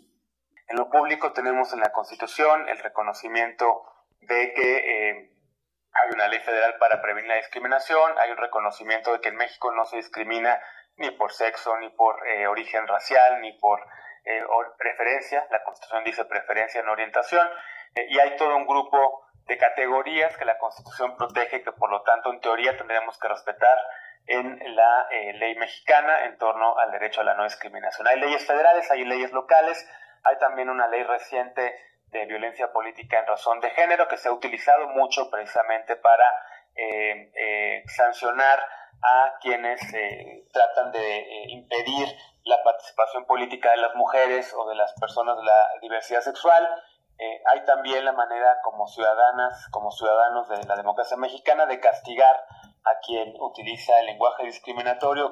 Ojalá podamos abordar más adelante este tema tan importante para poder encontrar un equilibrio entre los grupos que proponen cambios y los que tratan de evitarlos. Hasta aquí mi información. Buenas tardes, Deyanira.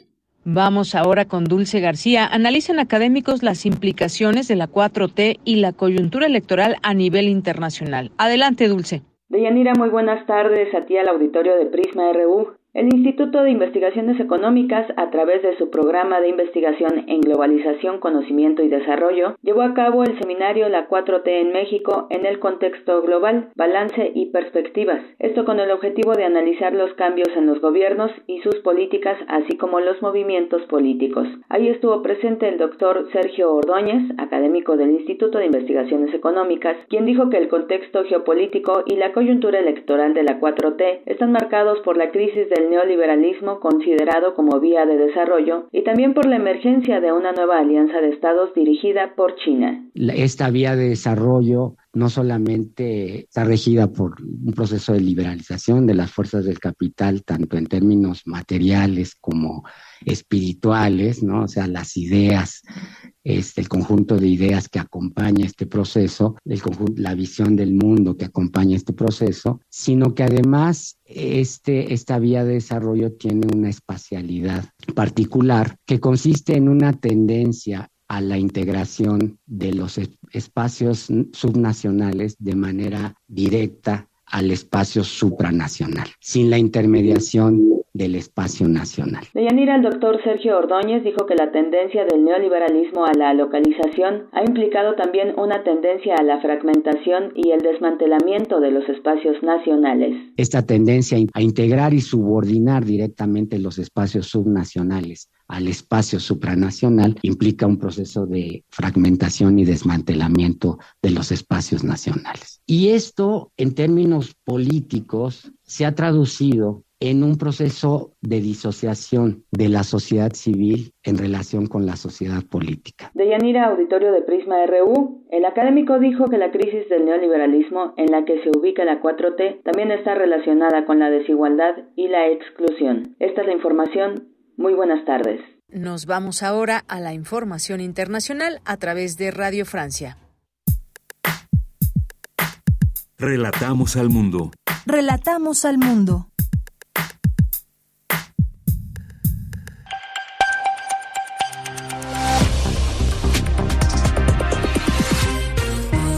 Bienvenidos al flash informativo de Radio Francia Internacional. Hoy es martes 20 de febrero. En los controles técnicos nos acompaña Arthur de Villiers. Vamos ya con lo más importante de la jornada. Danae Rivadeneira. El fundador de Wikileaks, Julian Assange, no se presentó en el juicio en Londres, donde se decide su extradición. Sus abogados habían presentado más temprano un último recurso con el que pretendían evitar que Assange sea enviado a Estados Unidos. Le esperan allí cargos de espionaje por haber filtrado más de 7.000 documentos confidenciales sobre las actividades militares de Estados Unidos, principalmente en Irak y Afganistán. El Programa Mundial de Alimentos de Naciones Unidas suspendió de nuevo la distribución de ayuda en el norte de la franja de Gaza debido al caos y la violencia. Hace tres semanas, la agencia de la ONU había tomado una decisión similar tras un ataque israelí contra un camión de otra agencia de la ONU. Reanudó, sin embargo, las entregas el domingo último, pero desde entonces sus camiones han sido saqueados o tiroteados en un contexto de caos y violencia, según informó la agencia. La Organización Mundial de la Salud afirmó que los casos de rubeola en el mundo se dispararon. Se registró un aumento del 79% en el último año en todo el mundo, lo que equivale a 306 mil casos. Con estas cifras, es lógico también esperar que aumente el número de muertes en los próximos meses, dijo la OMS. La rubiola es, es recordemos, una enfermedad viral que afecta principalmente a los niños. Campesinos polacos bloquearon un centenar de carreteras y pasos fronterizos con Ucrania en rechazo al aumento de los derechos de aduana sobre los productos ucranianos. Es una medida de fuerza en el marco de las movilizaciones de agricultores en toda Europa para denunciar las normas medioambientales impuestas por la Unión Europea. Se multiplican las condenas contra Rusia tras la muerte del opositor Alexei Navalny, fallecido en prisión y en condiciones desconocidas. Siguiendo lo hecho por otros países, Francia llamó al embajador ruso en el país, aunque el Kremlin sigue afirmando que la investigación está en curso y calificó de infundadas las declaraciones de la viuda de Navalny, que acusó directamente al presidente Vladimir Putin de haber asesinado a su marido. España confirmó que el cuerpo de un hombre acribillado en Alicante pertenecía a un piloto ruso que desertó a Ucrania. En agosto pasado, este piloto escapó con su helicóptero al lado ucraniano. El director del espionaje ruso afirmó que el piloto era un cadáver moral. Hasta aquí las noticias en Radio Francia Internacional.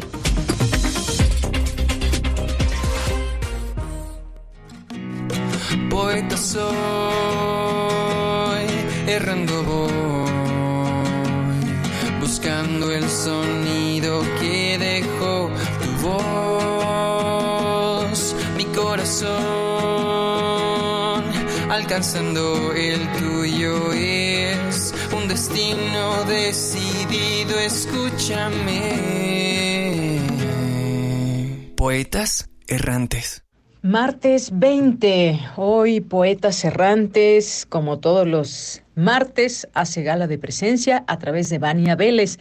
Vania, ¿cómo estás? Muy buenas tardes. Hola Deyanira, buenas tardes. Es un gusto saludarte a ti y a todos los que nos escuchan en este día de ya finales de febrero.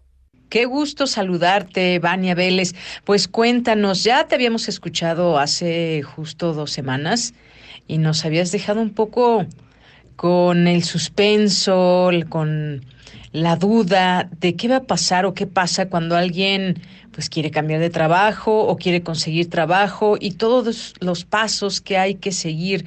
Cuéntanos porque esta cápsula es la parte 2. Efectivamente, Hace dos semanas se transmitió la primera parte de esta miniserie que llamé Guía práctica para encontrar un nuevo trabajo y ahora escucharemos la segunda parte en la que abordo un poco de cómo me tocó enfrentar las entrevistas de trabajo, las vacantes medio engañositas y esta especie de ghosting que que hacen las personas a cargo de recursos humanos y que a muchos se dice que es porque se saturan de postulaciones y no pueden darle respuesta a todos los candidatos. Eh, también eh, abordo esta parte de los rechazos con los que cada quien lidia de manera diferente, pero al menos en mi caso fue motivo de desmotivación en varios momentos. Por eso es que en la cápsula añado como paso la confianza, eh, el hecho de tener confianza en uno mismo y saberse capaz y competente a pesar de que las circunstancias te digan lo contrario. Gracias, Vania. Pues si te parece bien, vamos a escuchar tu cápsula. Claro que sí. Adelante.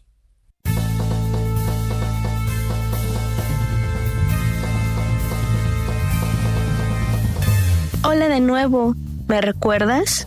Soy la poeta errante que quiere cambiar de trabajo.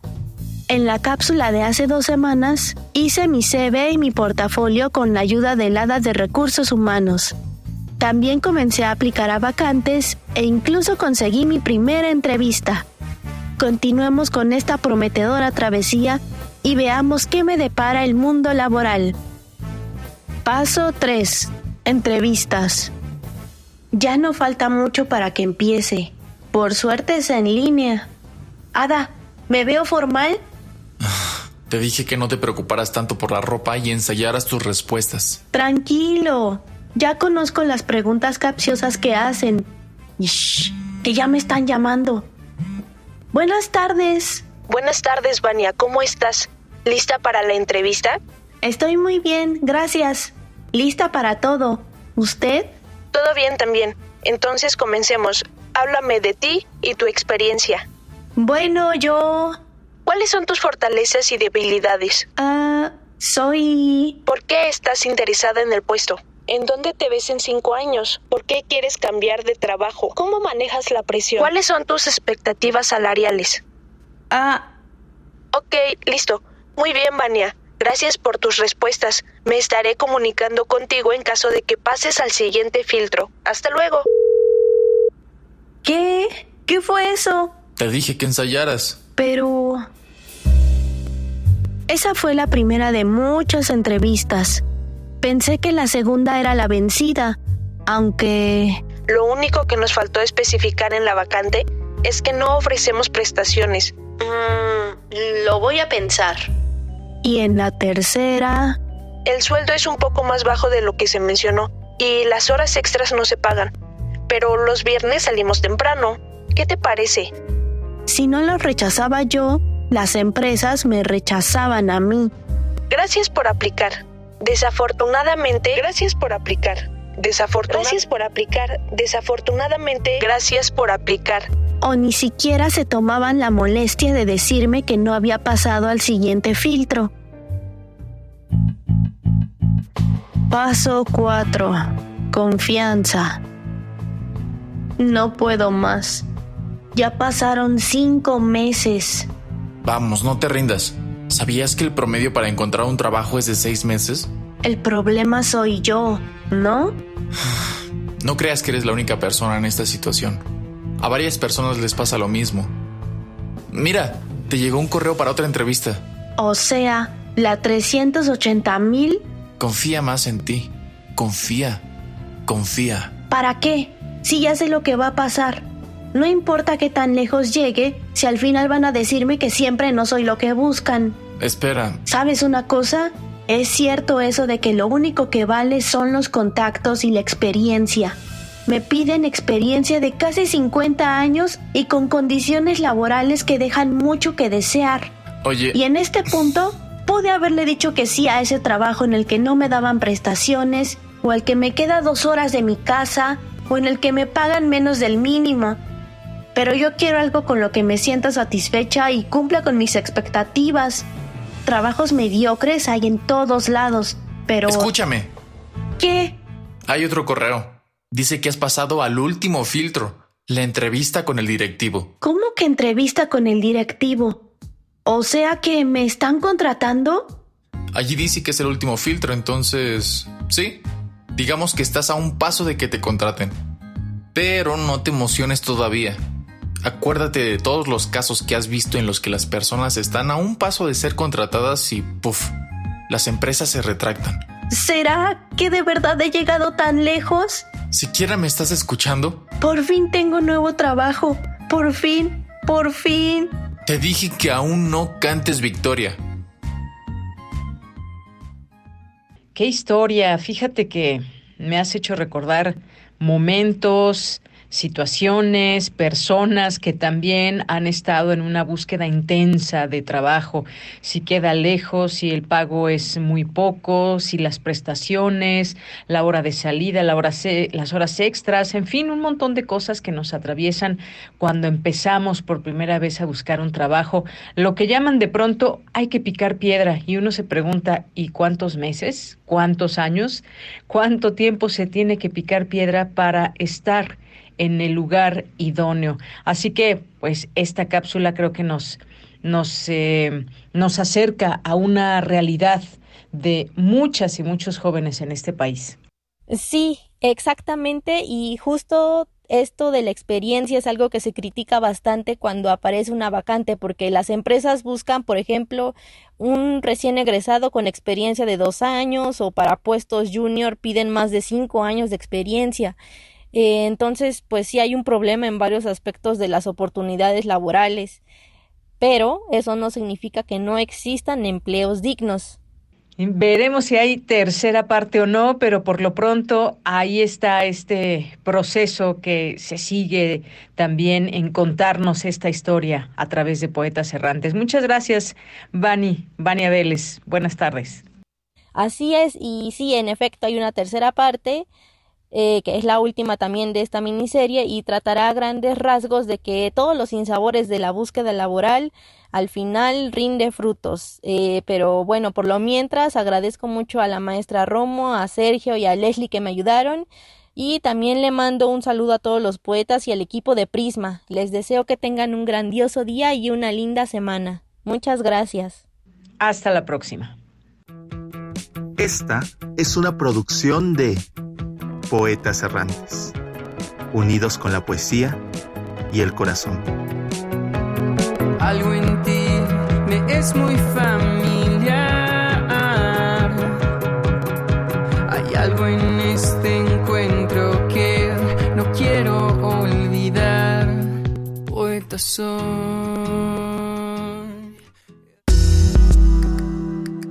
Colaboradores RU Literatura.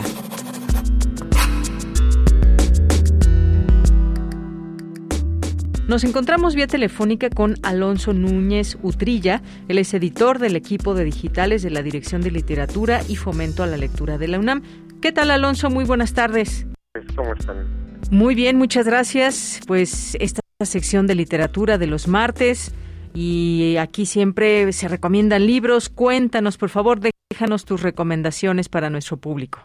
Sí, eh, pues bueno, esta vez eh, vengo a recomendar dos libros de autoras japonesas. El primero sería la novela La Dependienta de Sayaka Murata. Eh, es una historia de una mujer que trabaja en una combini, una, una de estas tiendas de 24 horas, y como después de llevar toda su vida sin encajar en ningún lugar, logra sentirse eh, a gusto en este ambiente, en el ambiente de, la tienda, pero este, el problema de que eh, siente, aunque siente que finalmente es una persona funcional dentro de la sociedad, resulta que eh, pronto empieza a ser asediada por otras exigencias sobre que cuándo, se va a casar, cuándo va a tener una familia, cuándo va a tener un trabajo más estable, etcétera. Eh, cuando ella lo que quiere, pues, es este, pues, eh, trabajar en este ambiente en el que ella se siente a gusto. De hecho, se dan como pequeñas pistas, nunca se dice este, explícitamente, pero se dan como pistas de que ella está como en el espectro autista. Y eh, pues es, es una novela muy corta, es sobre eh, cuestionarse sobre qué es lo normal y sobre el choque entre nuestros deseos y el satisfacer las expectativas sociales. Sería la, mi primera recomendación. Y el segundo, pasando a la, a la poesía, sería el libro eh, El alma de las flores de Kaneko Misuzu. Eh, es una, bueno, ella, ella fue una poeta de inicios del siglo XX que, eh, pese a que murió muy joven, tenía 27 años, escribió una obra bastante extensa. En El alma de las flores está publicada por la editorial Satori, recopila varios de sus poemas, los cuales suelen tratar sobre eh, los ahora, ahora que los pequeños mundos que tenemos al lado, las aves, los insectos, las flores, también este es muy importante el tema de la infancia en su obra.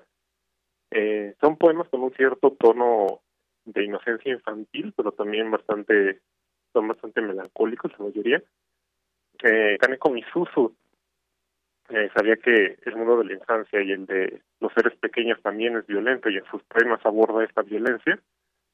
Eh, la verdad, pues son, son poemas muy muy conmovedores de una de una poeta muy apreciada en Japón y que finalmente eh, podemos apreciar también en español gracias a, esta edición de Satori, que además es, eh, es bilingüe para quienes disfrutan de, de, este tipo de ediciones o para en japonés.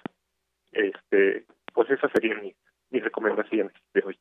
Muy bien, bueno, pues interesante esto que nos platicas, dos eh, autoras japonesas. Este primer libro del que nos platicabas, La, depende, la Dependienta, entonces digamos que puede ser, digamos, un tema que atraviesa a muchas mujeres hoy en día, esta cuestión de lo tradicional, si hay que tener una familia, un trabajo estable, eh, y de pronto pues se olvidan también de la individualidad de las personas y de que el mundo ha cambiado y no precisamente pues todas las personas quieren lo mismo, aunque esta parte también que nos dices se deja entrever quizás que ella pues estaría dentro del el espectro autista, pues interesante suena este tema, sobre todo eh, en la actualidad, Alonso. Sí, eh, Murata ganó con esta novela el premio Akutagawa y y justo ella, su obra en general trata mucho sobre, eh, sobre, el tema de las mujeres actualmente en, Japón. Como tú dices, el choque entre no el, el deseo individual y el cumplir con las expectativas sociales en el mundo moderno. Sí, sobre todo eso, justamente que eh, puede ser aquí en México, en Japón, en muchas partes donde pues eh, muchas mujeres pueden estar inmersas en esta carga, digamos, social.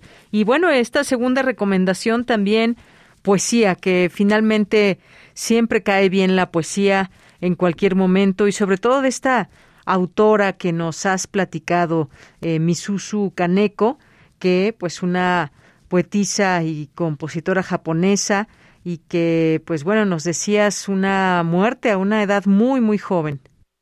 Sí, de, hecho, la, la vida de Misuzu es muy es eh, bastante trágica, pero eh, su obra pues se pudo rescatar y eh, pues sí es, es, muy, es muy querida en Japón, es muy, este sus poemas eh, digo son bastante conmovedores, son muy pueden ser muy melancólicos, pero pues sí, como dices pues nunca está nunca está de más pues de pronto tomar el libro y leer un, un poema por ahí.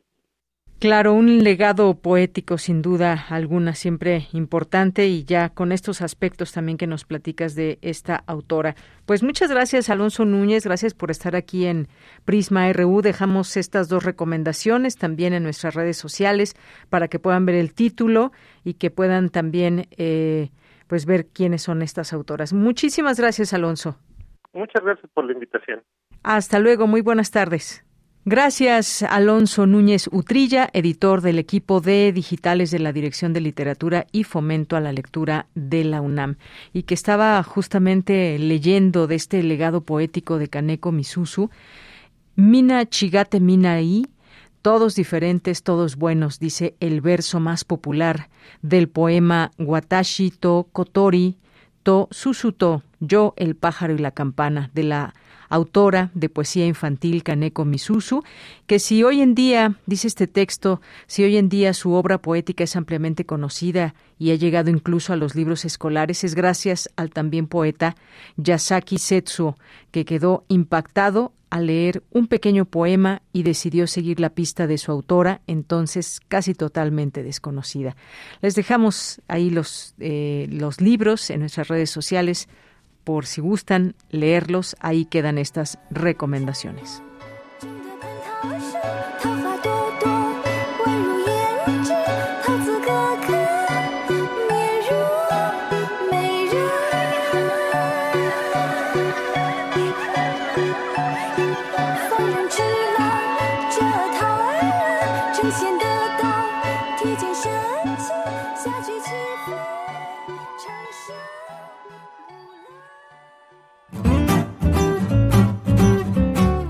RU.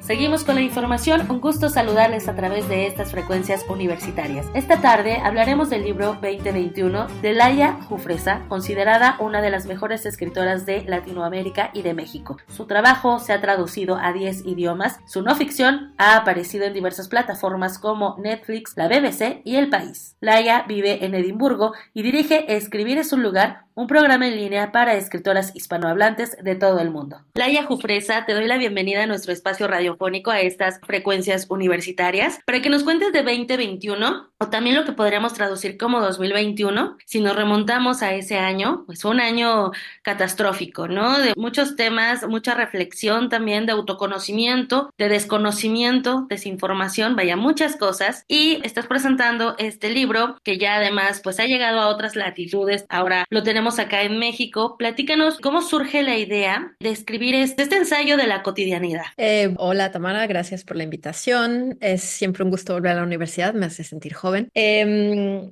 este libro fue, sí, una mezcla de autoconocimiento y como salir del cascarón para mí, porque nunca había escrito no ficción, nunca había escrito sobre mí, y lo que pasó fue que en 2020 me pareció interesante que, que leíste 2021 como, como 2021.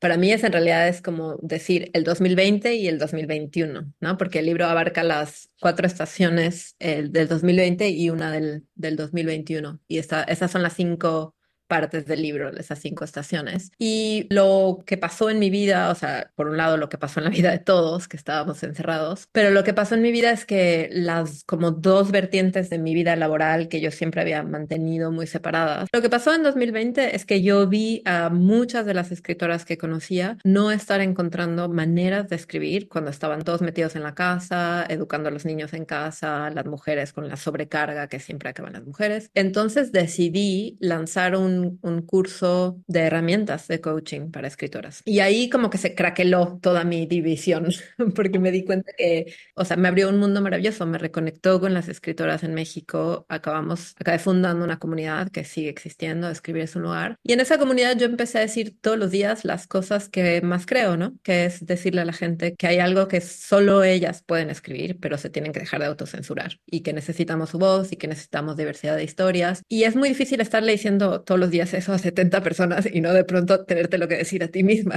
Claro. es un poco este libro que eran solo notas, porque yo soy una escritora de ficción y tengo una vida privilegiada y aburrida que a nadie le interesa. Eh, se empezó a volver como un reto mucho más literario para mí. O sea, tenía que dejar de ser notas.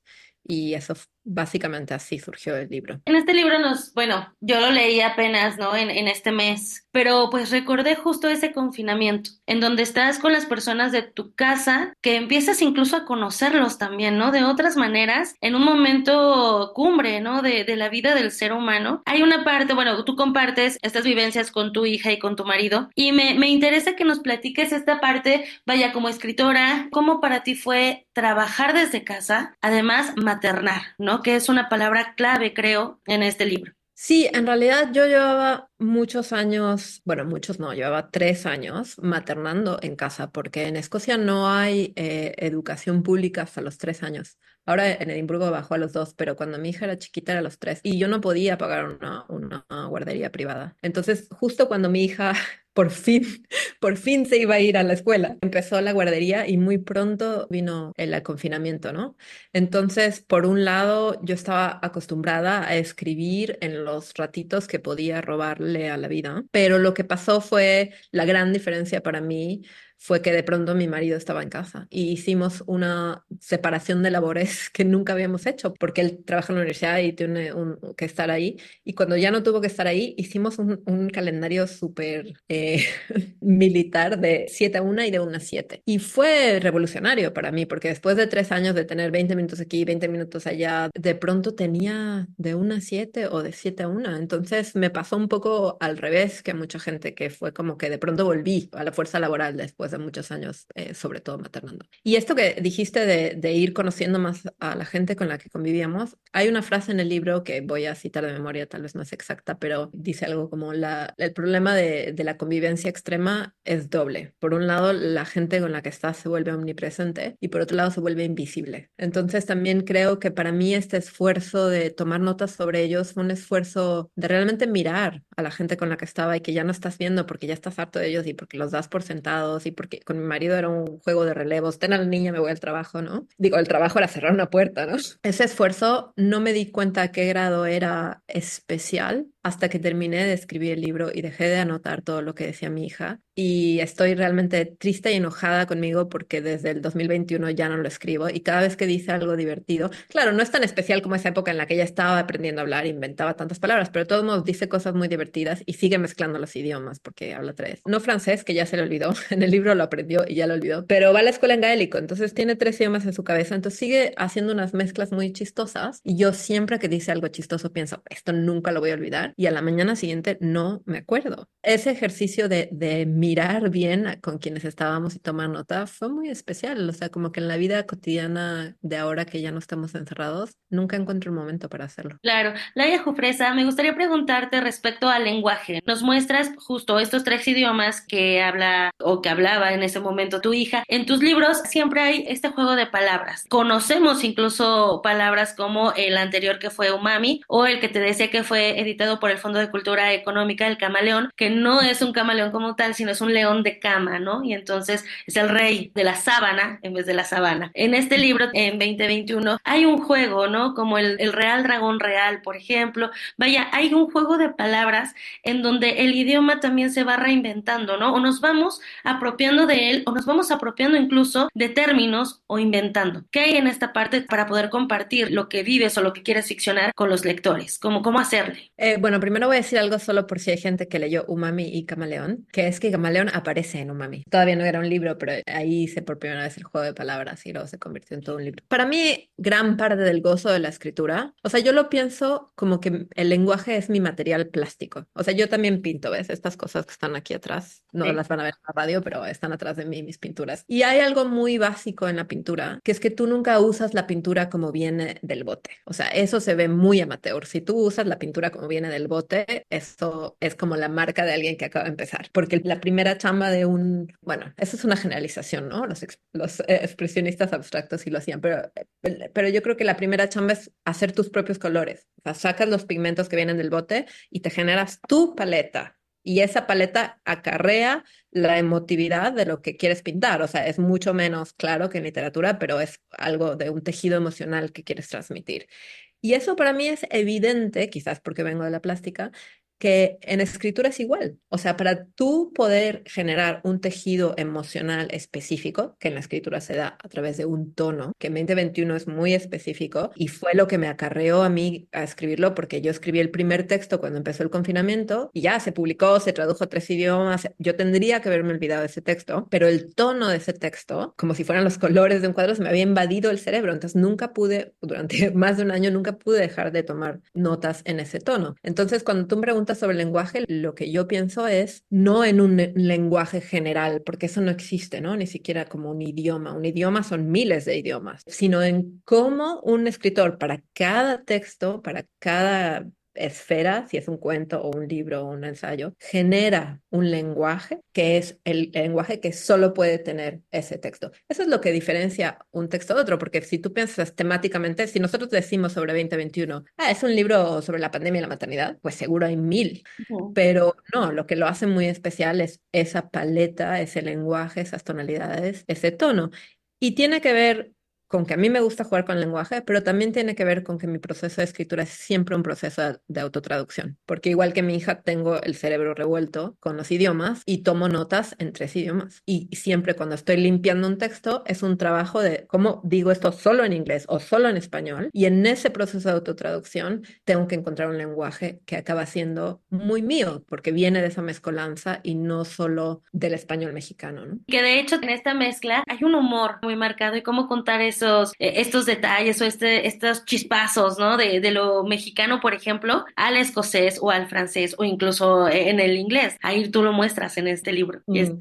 sí, sí, para mí el humor es una de las herramientas fundamentales. Es lo más, es muy difícil de hacer porque no me interesa como la broma fácil. Es como un humor más de sonrisita y de como de... Es un guiño. Es un guiño, exacto, esa es la palabra. Y para mí eso es lo que hace, bueno, en 2021 además tiene que ver con bularme bastante de mí misma. Y creo que en gran parte cuando leemos cosas de humor así es cuando nos identificamos. O sea, lo que me interesaba tanto en Umami como en 2021 como en Wishbone, que es la novela que acabo de terminar, es siempre una ambigüedad. Mi sueño siempre máximo es, bueno, mi primer sueño máximo es que el lector apague el teléfono un ratito o por lo menos no, no lo esté viendo mientras me lee, que ya es súper difícil porque todos somos tan adictos a nuestro teléfono. Pero mi segundo sueño máximo es que, además de que deje su teléfono un ratito para leerme, es que en unas cuantas páginas hacer sonreír y lagrimear a alguien. O sea, esa, esa como ambigüedad o complejidad emocional de hacer reír y llorar es como mi meta en, en todo mi trabajo literario. Y hay una complicidad contigo. Seguramente la van a pasar muy bien. Esta publicación la encontramos bajo el sello Random House y pues también a ti te encontramos en redes sociodigitales. Sí, cómo escribir es un lugar. Playa Jufresa, muchísimas gracias por este enlace a México desde Edimburgo, que es donde, donde te encuentras. Muchas gracias a ti, Tamara, y espero volver pronto con Wishbone. Bueno, aquí te esperamos. Gracias, Tamara, te mando un abrazo, muchas gracias. Igual un abrazote, que estés muy bien.